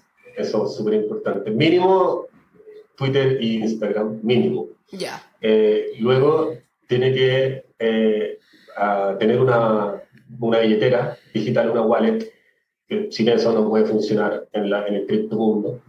Eh, hay millones de wallets eh, y eso es, es como una especie de, de, de añadido que tiene el buscador, depende del buscador que uno use, uno descarga la wallet y siempre está ahí. Eh, segundo, tiene que meterle plata a la wallet Ya, de la blockchain. Espérame un poco, Pablo. Eh, como yo soy la que menos sabe de todo esto, voy a hacerte todas las preguntas absurdas que puedo. Sí. Que puede, ya. Sí. Tú me dices wallet y, em, bueno, yo eh, sé de algunas cosas, pero según lo que escuché, una, una forma fácil es Metamask, ¿puede ser? Como que podías Metamask es, una, es la billetera más común para Ethereum, Ya, entonces, claro, para las personas pero que- solo para, para Ethereum. Si tú quieres una billetera para otra blockchain, necesitas, o sea, si quieres jugar en otra blockchain, necesitas otra billetera Ya, para entonces, esa blockchain. Claro, y no, y no puedes no puede entrar a, ni a Calami ni a Hikenun con, con Metamask. Metamask. Ya, Necesitas entonces cada billeteras persona... de Texas. Cada blockchain tiene su- sus plataformas, sus billeteras, sus... Entonces ya, ok, entonces Entonces, la, si persona, quieres- la persona tendría que averiguar antes de, Bueno, la wallet- exacto. de la walletera, iba a decir. La. O sea, antes, antes me la gustó. waletera. Está La bueno, walletera. está bueno. Sí. Una mezcla entre Chile.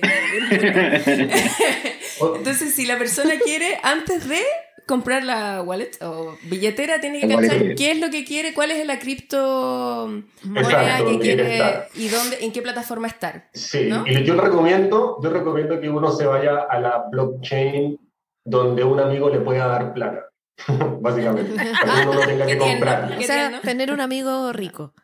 No, no, no, ni siquiera tan rico, ni siquiera tan rico, pero alguien que te pueda dar la plata para, hacerla, para subir la primera obra, por ejemplo. Solo la plata para subir la primera obra. Eso me parece que sería como una dinámica fácil también, para que alguien no tenga que meterse en el, en el rollo de tener que comprar plata digital.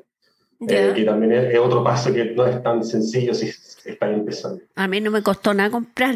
Pero- Yo tengo un toque No, de a mí comprar. tampoco, pero, pero puede que le cueste Todo lo que puedo persona. comprar, Claro, lo pero compro. entonces, espérate. De nuevo, más preguntas absurdas, lo siento. Entonces, la persona tiene que Bueno. primero tener su- sus redes sociales. Su wallet. Eso, eso es la redes pri- sociales. primera. Después tiene que averiguar acerca de las plataformas donde puede poner su obra. Entonces, esta te tinca, Sí, esta te tinca, la criptomoneda, tinca. tiene que saber algo de después- como menos lo básico de criptomoneda. Sí, no, cla- claro. Claro, ¿qué es Ethereum? ¿Qué es Tesos? No sé, algo. Porque Claro. Entonces ahí elegir, Igual, y va a sí. elegir en cuál, en cuál de esas plataformas quiere estar. De acuerdo a eso, Claro. o compra, compra las cripto y, y- y va e investiga cuál es cuál, y cuál para cuál, Sí. y puede hacerlo con su propio dinero o conseguir al amigo amable que le dé el dinero Exacto. para poder subir su primera obra en la plataforma que guste. ¿Cuáles son las plataformas? Es- Tenemos... eh, fun- Hay blockchains, las blockchains son donde la arquitectura donde funciona cada moneda. Entonces está la blockchain de Ethereum donde funciona la moneda de ETH y está la blockchain de Tesos donde funciona la TZ, la moneda de Tesos. ya, Y está Bitcoin pero no tiene, no tiene makers, mar- marketplace. ya. Entonces, sí, y, y en Ethereum que es la más grande, la más estable, la más conocida, la más famosa, la segunda más grande después de Bitcoin, tiene un montón de plataformas, unas Sí. gratuitas, otras curadas. Y hay unas curadas con, con inscripción y unas curadas con invitación. Bueno, invitación ya deja de ser curado, Claro, y pero para es- entrar te tienen que invitar. Y esas de Otra. las que, y esas es las que se han la que ustedes han estado conversando en el fondo, como Cal Calamine. Ca- No, Calamint es de otra Es blockchain. de, de Ah, otra blockchain. O sea, en Ethereum tú tienes, en Ethereum, para que la gente sepa, Eso, gracias. en Ethereum, si tú te quieres meter Ethereum, descarga Metamask, es una wallet, una billetera digital, y te puedes meter a OpenSea y Rarible y Mintable. Creo que las tres son gratuitas. Está Perfecto. Foundation, que es con invitación. Está Super Rare y Known Origin, que son con, eh, con inscripción, que uno postula. Ya. Está Maker's Place y, y se me olvidó la otra. Y Nifty Getaway, que no sé cómo, creo que, no sé cómo funciona, pero creo que solo los dueños te invitan, ¿no? es súper exclusivo. Ya. Entonces uno tiene que partir por las que son gratuitas. Y en este caso OpenSea, además de ser gratuita, te cobra solo la primera vez que uno sube una obra. Después son gratuitas. O sea, después no te cobran nada por subir. Ya. En cambio, en Rarible te cobran cada vez que subes una obra. Ya. Pasemos Ah, a sí. ese punto. Pasemos al punto de subir la obra. El amigo tiene, la amiga tiene su obra Tiene plata. digital. No, claro, ya tiene, ya hizo Sí. todo lo anterior. Tiene la plata, está ya, eligió, eligió cuál plataforma, digamos que es, etcétera, whatever. Y eh, dice, ya, yo tengo mi acá, mi dibujito, quiero subirlo. ¿Cómo ch- Chupaya llega a subirlo? A ponerlo en Bueno, uno se tiene que hacer un per- en todas estas plataformas, uno se puede hacer un perfil. Creo que, Ya. si no me equivoco, yo tengo perfil en todas como comprador y tengo perfil en muchas como vendedor. Porque Ah. obviamente las que es como las de vendedor, o sea, yo puedo comprar en Nifty Getaway, pero no puedo vender porque es como, te digo que es muy exclusivo. Entiendo, ya. Eh, entonces, si yo tengo mi perfil, mi cuenta en OpenSea. Ya. Y tengo mi perfil, uno sube su fotito, su banner, sí, su mini bio, que casi todas te vienen con una bio, no sé qué. Eh, y en casi todas tiene que haber un botón Create, crear, eh, que Ah, siempre está en inglés, create. create. Uno pone Create, upload de la foto, o en este caso una, una imagen, si va a ser una, un- puede ser un video, un MP3, un audio, un archivo interactivo, como decía Cristian. Eh, uno sube la imagen y siempre te van a pedir que tenga un nombre, una descripción eh, y datos básicos de la, de la obra. Eh, y luego eh, va a depender de cada plataforma los procesos de cómo uno valoriza su obra.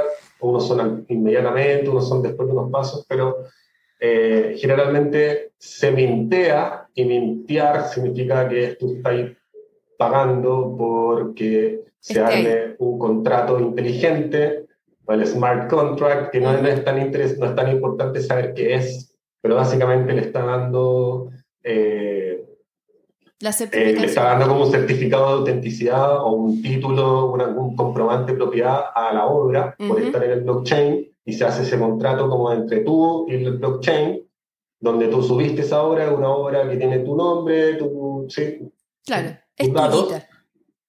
eh, y luego, eh, depende, de lo- como digo, depende de cada plataforma los pasos, pero luego se hace el listing, y el listing o listear una, una obra es que primero tiene que estar eh, en, la, en la blockchain y luego uno le puede dar pase a la, a la plataforma para que, lo, para que la pueda vender, para que se la pueda exhibir en la, en la plataforma. Ponerlo a la venta, claro. O sea, no, se tienen Entonces que ahí hacer es donde...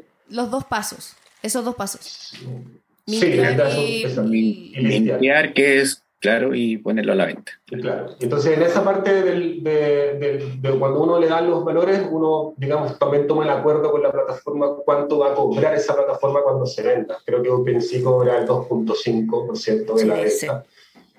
Eh, royalties también lo... lo- eh, lo- claro, entonces ahí uno, uno dice, listo, como estamos en blockchain de Ethereum, digo, mi obra vale un Ethereum, Ya. va a ser una edición de uno de uno, o sea, una única obra, solo una persona lo puede comprar. Y va a tener 25% de royalties, que es cuando lo compre alguien, luego esa persona lo venda, Ujú.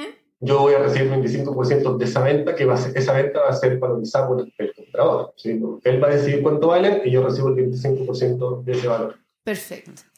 Y Y entonces, no, no, todas las- no todas las plataformas te dejan hacer copias de tu, de tu obra. Hay algunas plataformas que, que obligatoriamente tienes que hacer una, una, una Una obra. de una. Una ¿Cómo, de cómo una. cuál? Claro. ¿Cómo cuál? Foundation Ah, ya. y OpenSea hay una manera de, de hacer copias que es, es más, Sí, compleja, pero, pero se puede, sí. Entiendo, ya. Muy bien. Y, y hay ciertas plataformas donde, claro, tú puedes decidir en ese, en ese momento, en ese proceso de listear y mintear, Ya. es donde tú también puedes decidir si va a ser una subasta, porque uno Ah, ok. decide cuánto vale y, y cómo se va a vender. ¿sí? Si va a ser una subasta por cuántos días, cuál es el valor base, digamos un dólar, y cuál es el valor mínimo de ofertar. Como cada vez que alguien oferte, tiene que ofertar por mínimo 7 dólares cada oferta para que vaya subiendo. Y ya. Y luego, si no se vende, esa obra vuelve a estar en la blockchain, pero hay que volver a, a darle el pase a la plataforma para que la pueda vender. Eso es cuando está en subasta, modo subasta. Es subasta. Exacto. Y si nadie la compró, vuelve como a su posición y toca pagar otro gas para volver a, a, a mintearla que, para que alguien la pueda comprar. Ya, perfecto.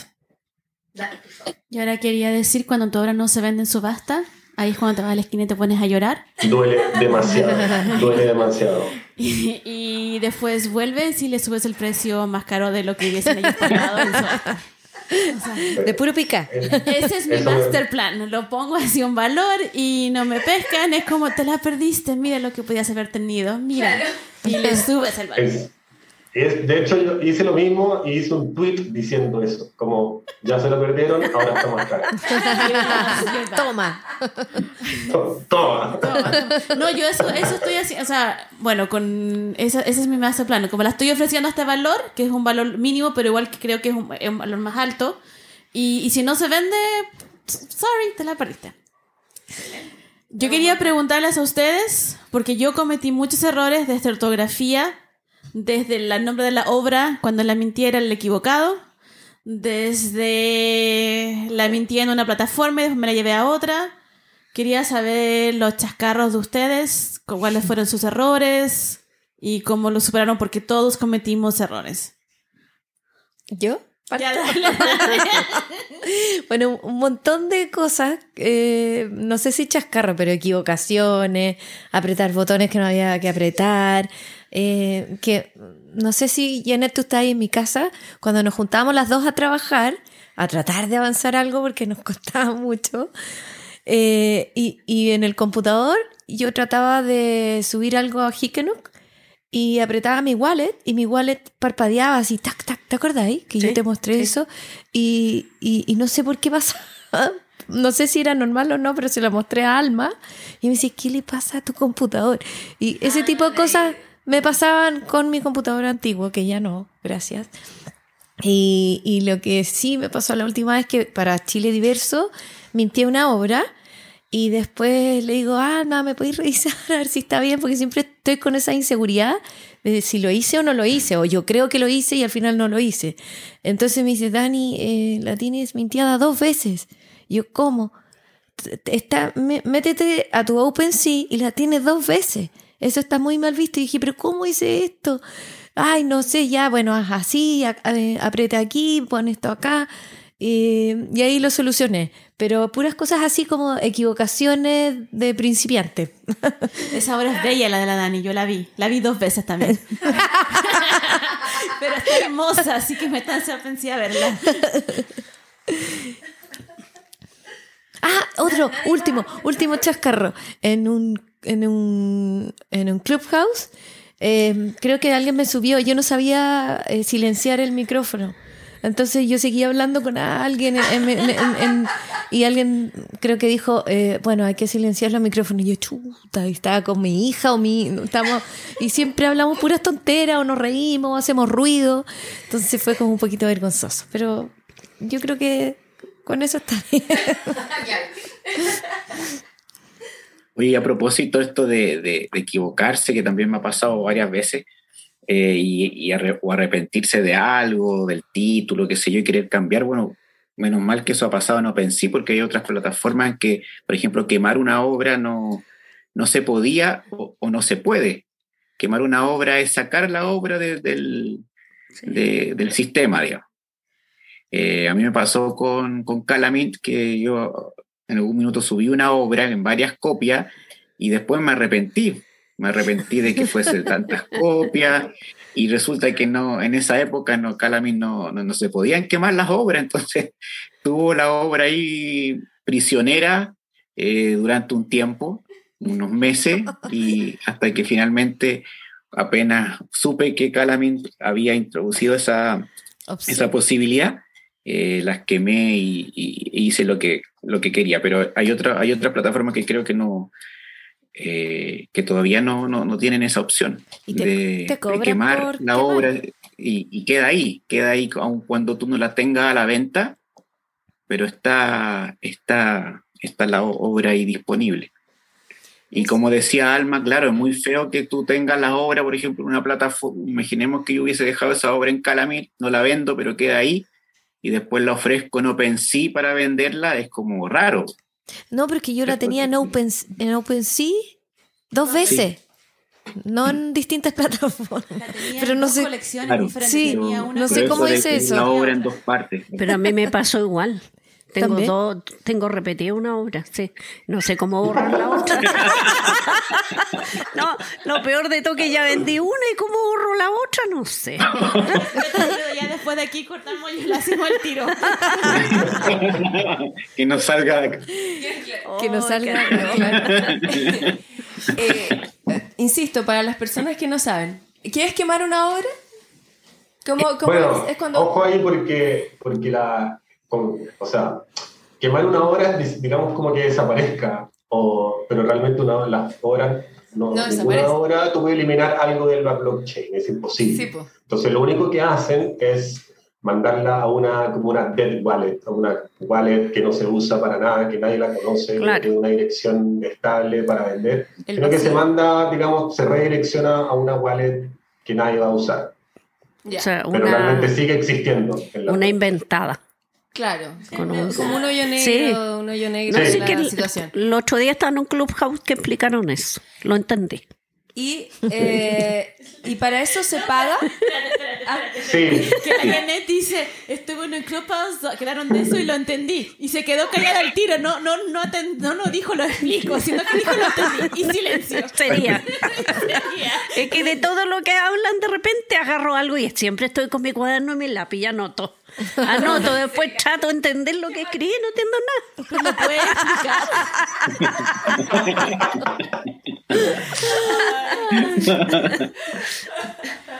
Ay, ay, ay. Le, eh, pregunta, eh, quemar es con gas también, ¿no? sí, tenés todo- que- todo- por todo te cobran. Ah, mira qué interesante. No sé, Todo, algo tiene- me recuerda. o sea, por todo te cobran porque todo es una transacción al final. Claro. Y al final es todo, Todo son necesita... transacciones todo el rato. Claro, y, se necesitan... como- Solo que, solo que hay unas transacciones más baratas que otras. Eh, quemar siempre va a ser más barato que subir en todas las plataformas, solo que, en, por ejemplo, en, en Ethereum, todo es un poquito más caro por cómo funciona la blockchain. Y en Tesos, la blockchain de Tesos que se hizo después, se hizo como en un formato más optimizado, por eso es Ajá. mucho más barato, mucho, Ah, pero una locura más barato todo, todo. Mm. O sea, son centavos. Y, y lo que te cuesta quemar son, son porcentajes de centavos, o sea, no es casi nada. Ah, Entonces, Yo puedo contar un chascarro que me pasó Sí, por favor. cuando estaba recién empezando. Estaba todo el día escuchando y escuchando y ponía el clubhouse y todo lo que pillaba. Y mi hijo, tengo un hijo, uno que vive en mi casa todavía, entonces me pedía comida y yo estaba con el teléfono. Y volvía y me hacía que tenía hambre y yo con el teléfono. Cuando logró, logró que yo dejara el teléfono, le diera comida, me dice, mira mamá, tú no vives en el, en el mundo virtual. Tú vives en el mundo real y en el mundo real se come. Así que por favor a las nueve de la noche sirve la comida. Pobre, eran como las 11 y todavía no le había dado comida. Porque en realidad al principio sabéis que era tanto lo que yo quería aprender y entender más que nada que pasaba metida en la cuestión. Ahora paso metida, pero un poco más, más, Sí. más eh, moderada. más relajado. Oye, pero este hijo no se crean que tiene seis años. ¿Qué edad tiene, Janet? Ay, no, no. Para que se haga la comidita sola. De Tiene, pasadita. tiene 23. Ya, po. Dile que lo retamos entre todos nosotros, que se haga la comidita solito nomás, para que su mamá siga aprendiendo. Sí. No, voy pero a defender el hijo de la Janet. Está- yo lo voy a defender. No lo conozco, pero me dio pena. Eh, eh, eh, A mí me da pena la Janet que tiene que hacer. Pero este Sí, este pobre está, en el hospital, con la residencia, con gente con COVID. Que es- y no puede. Pero todos estudian, todos los niños estudian, todos los niños. pero se le cae muerta cada media hora. po- pobrecito, tiene depre. No, la verdad, Esta parte no, la la- Salió Mira. la normal. yo lo comprendo porque se levanta a las 5 de la mañana para ir al hospital. A la, entra a las 6 y llega como a las 7 de la tarde muerto en realidad. Entonces yo digo, pucha, ¿cómo no le daré un plato de comida? Más el único que me queda en la casa. Siempre digo yo, como el único, el más chico, ya lo voy Ya, a atender un poco. De, de regalonear. ahora va a escuchar y decir, mamá, hablaste de mí. Pero no dije su nombre. Pero lo que estudia, todo. Sí. No, pero está bien que regalonea al niño. Sí, también lo A regalonea. mí igual me pasó eso, nos comimos como por un mes, no fui al supermercado. Llegó, teníamos como tres o cuatro días donde no había comida y me miraban así como, porque mi hijo, si hay, si hay, o sea, si hay comida para hacer, ellos se la van a hacer. Pero no había ni siquiera para tomar desayuno. O sea, era como, pero mamá, no hay comida. Y, y, y bueno, y así estuvimos como una semana entera hasta que eventualmente fui al supermercado y, y y empecé a cocinar y fue como, oh, esta comida es asquerosa, pero lo estaba haciendo yo, porque como estábamos pidiendo comida de afuera, que era mucho más rica que la que yo hago, fue como, oh, esta cuestión no está rica. Entonces, y también nos pasamos que hemos comido arroz con huevo para el desayuno, arroz con huevo para el almuerzo, para la- era como, no tengo tiempo de hacer nada, así como, porque aquí están todo el mundo haciendo cosas, así como... Sí, sí, friendo el huevo en Clubhouse con el teléfono al lado. ¿Y a ustedes les pasa eso? ¿A Cristian y a Pablo?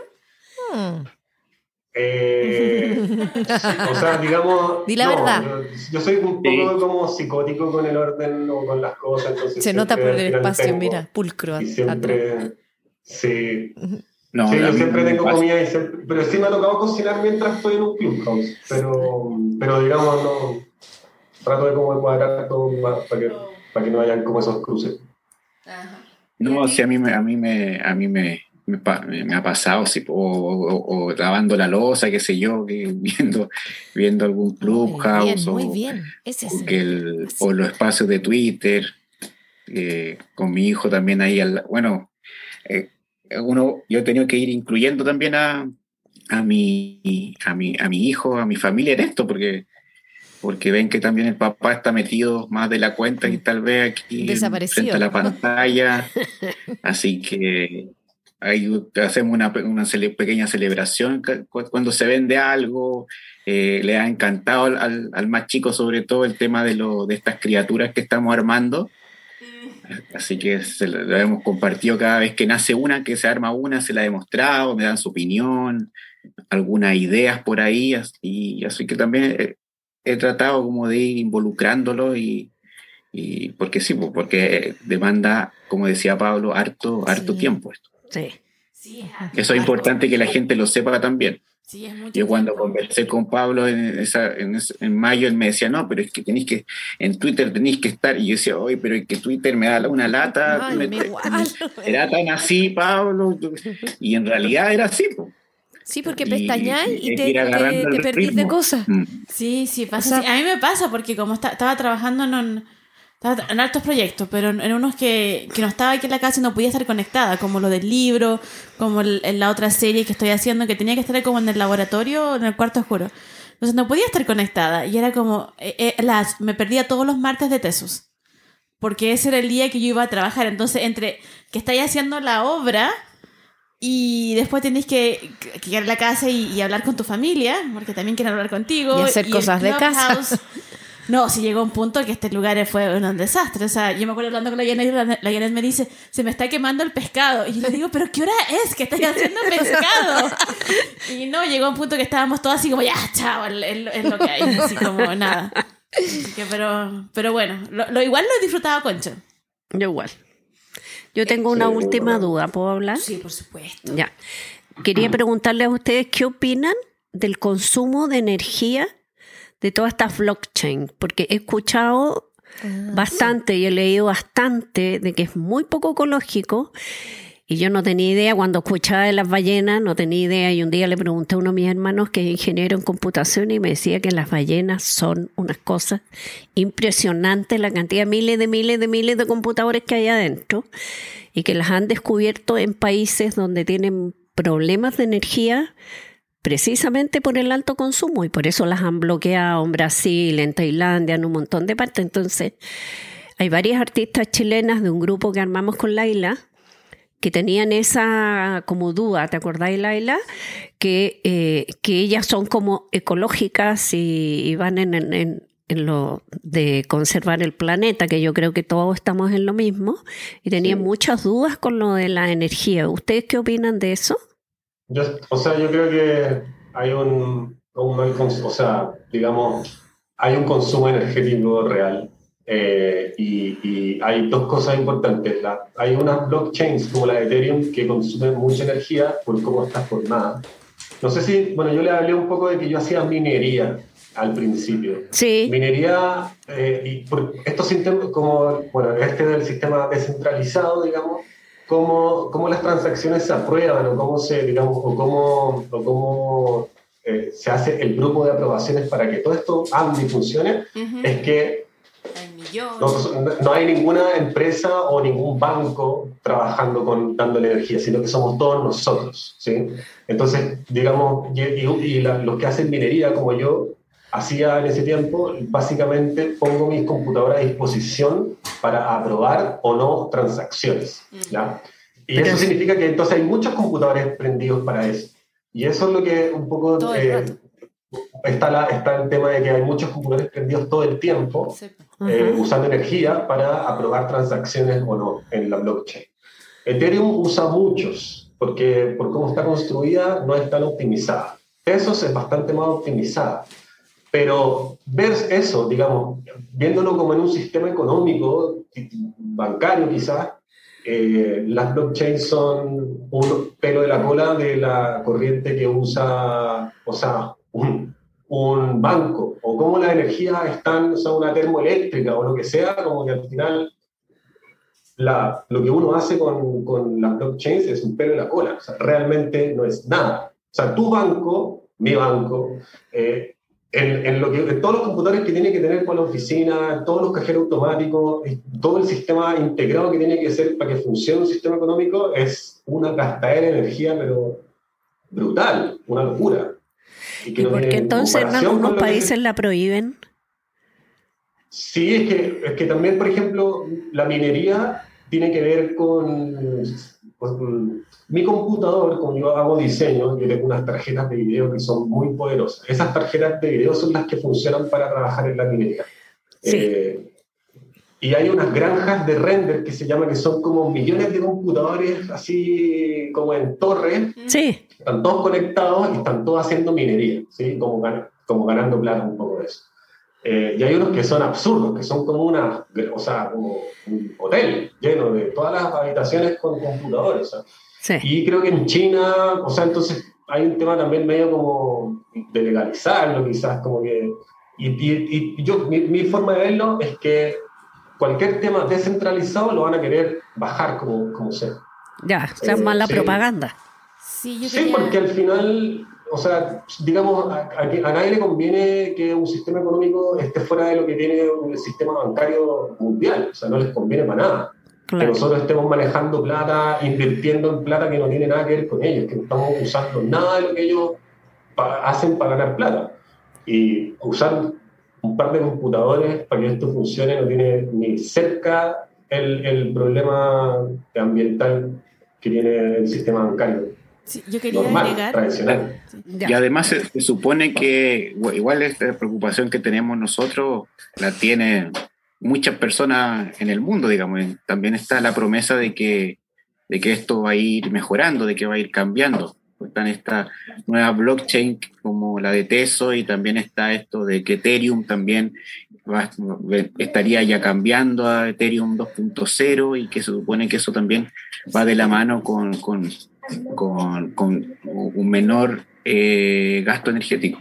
Yo había escuchado que, que, hay una preocupación por eso, que no es algo que le sea indiferente. Sí, yo quería agregar que de lo que hablaban de por qué lo prohíben, en China prohibieron lo, lo de hacer el mining, pero la, cuando lo prohibieron, eh, China como, como país empezó a comprar a bitcoins.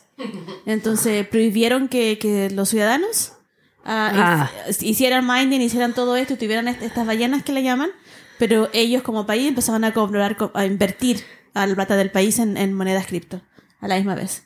Entonces están, no sabes si es por el medio ambiente o porque a ellos tampoco no les convenía que, que siguieran haciéndolo por el precio del blockchain, porque ellos están invirtiendo como país en eso. Y eso no lo sé. Sí, es un tema. ¿eh? Y, sí. Igual también, en un tiempo, eh, de las pocas cosas reales que tú puedes comprar con criptomonedas, con Bitcoin tú puedes comprar un Tesla, de estos autos mm, eléctricos. Sí. Ya no, pero eh, porque el Elon Musk se pasó todo un rollo absurdo, pero, pero era, o sea, así de, también como limpio era el concepto que un Bitcoin, que igual es, tiene como el sistema similar al de Ethereum, necesita mucha energía de, de, todo este mundo, de toda esta gente, de toda esta redes y estas ballenas para funcionar, pero así todo seguía siendo más limpio para comprar. O sea, entonces Elon Musk con, con Tesla tenía como toda esta línea de que todo fuera limpio, los autos y hasta la forma de comprarlo, que por eso se podía hacer con Bitcoin. Entonces sí o sí es más limpio que, que, que la moneda tradicional. Okay. Y además que en algún minuto también nosotros lo hablamos aquí, como el, la percepción que me da a mí muy desde afuera es esto mismo que estabas diciendo tú, igual como de, de que está avanzando tan rápido que yo creo que eso de, de, que sea a la vez lo más ecológico, entre comillas, posible, eso va, va e, esta, esta plataforma, yo creo que van a llegar mucho más rápido a eso, a resolver esa situación, más que cualquier otro tipo de Sistema. cosa que estemos esperando que todavía ocurra, como más plataformas como para hacer, no sé, energía renovable en muchos más lugares y de una manera más fácil. Creo que esta, esto va, va a llegar a esa solución mucho más rápido. Precisamente por lo mismo, porque igual hace, hace ruido la situación nomás. Sí, sí. Eh, Sí, pues, o sea, imagínate lo que, lo que tiene que llevar, o sea, construir un banco y todas las sucursales. O sea, digamos, todo lo que alrededor Sí. del sistema bancario y todo lo que, lo que contaminan y gastan, y, ¿sí? es asqueroso. O sea, Claro. digamos, no, no tiene comparación alguna. Mm. Sí, está, está buena esa, esa percepción, como verlo desde ahí, yo no, no, en verdad no había pensado así. Eh, quería eh, pedirles, así como si es que alguien quiere dar como algún consejo, ah, como para cerrar, claro. No, tú querías decir algo más, no sé. Estamos como. Sí, no, no. no, yo digo. eh, Vamos a estar como un clubhouse, tres horas y media. Por eso, claro. No, no hagamos lo que no nos gusta. ¿ya?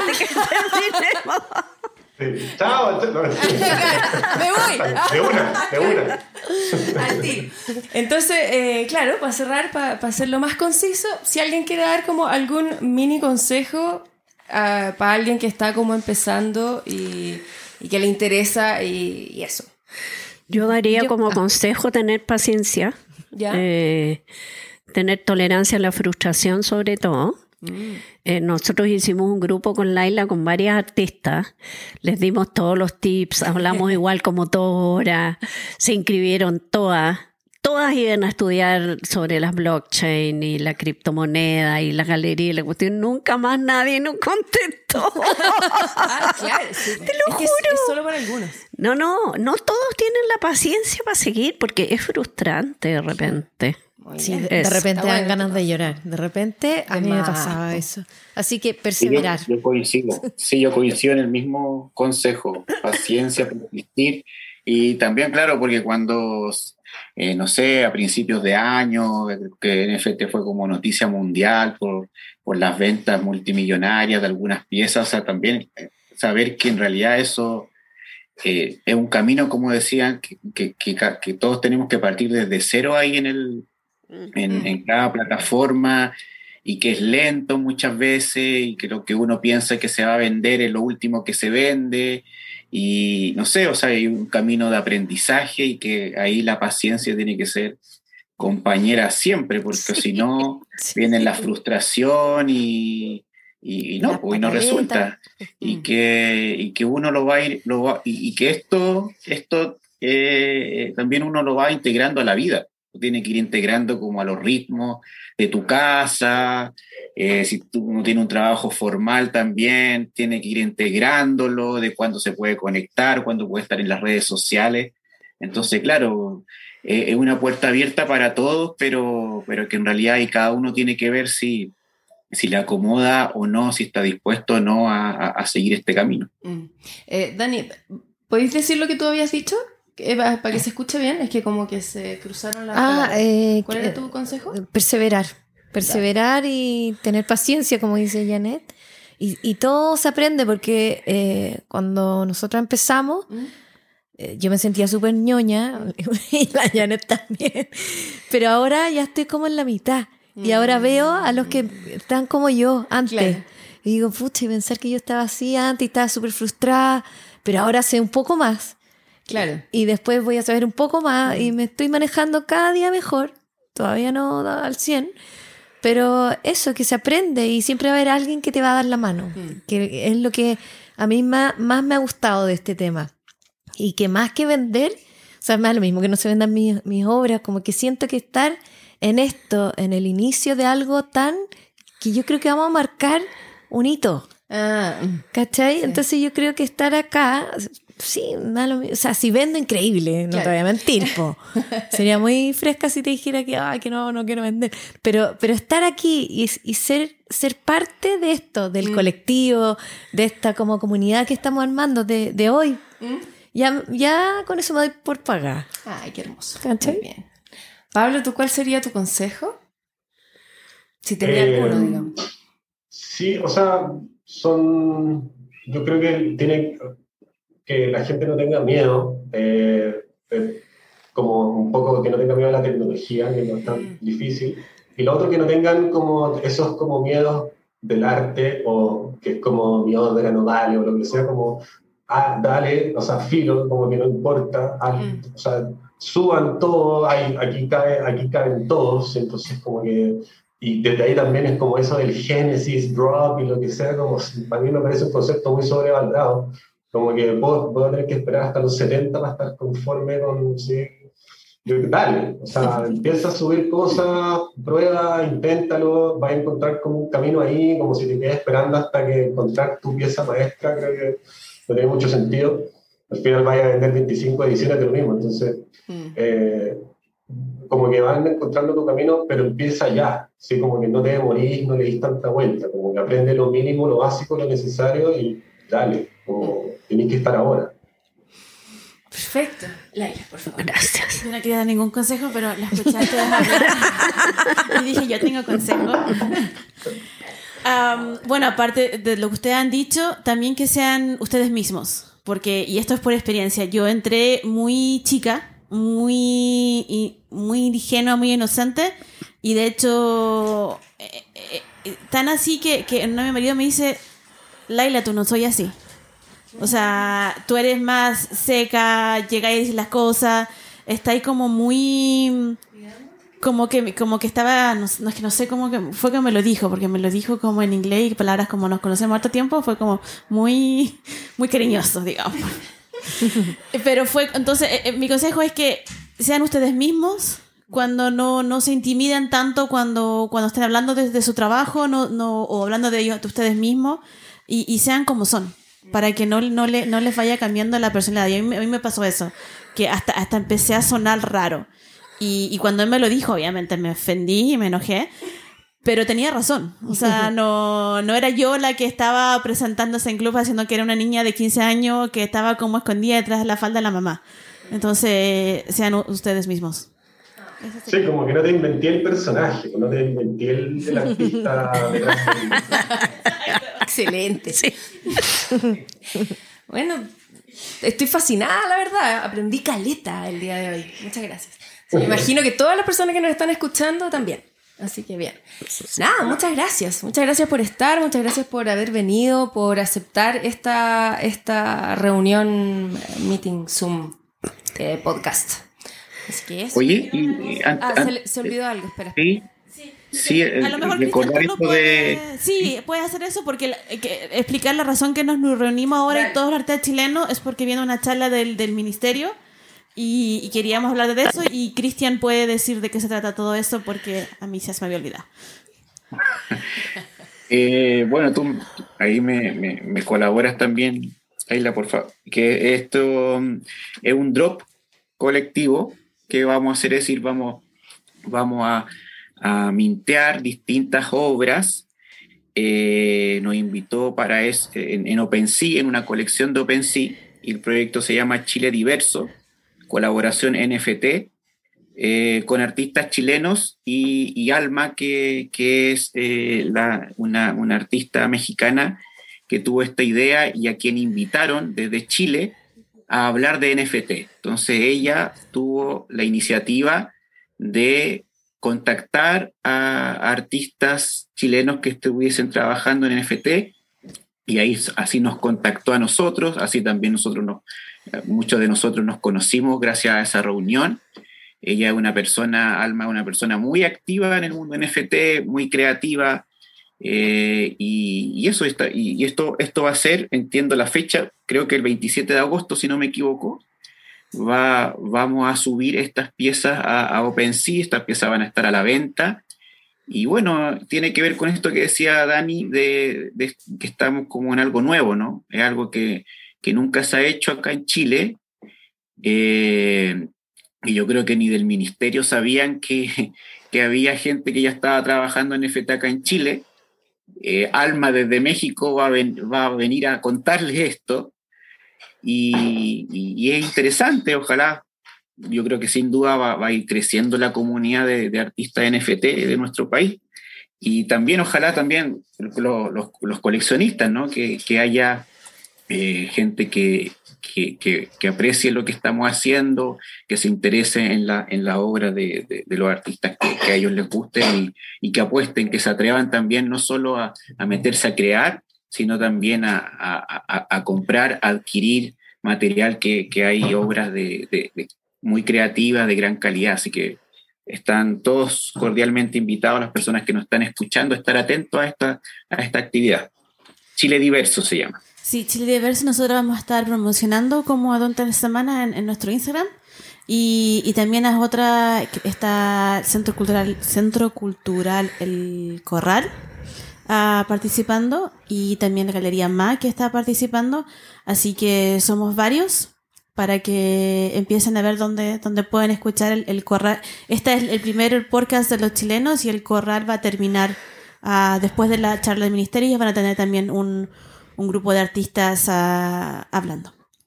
Y eso sería todo por mí. Bárbara, tú. dale. Claro, porque también podríamos, a propósito de lo que decía Pablo, de atreverse a, a gente que quiera crear, también podríamos hablar de que también, qué tienen que hacer los que quieran coleccionar, ¿no?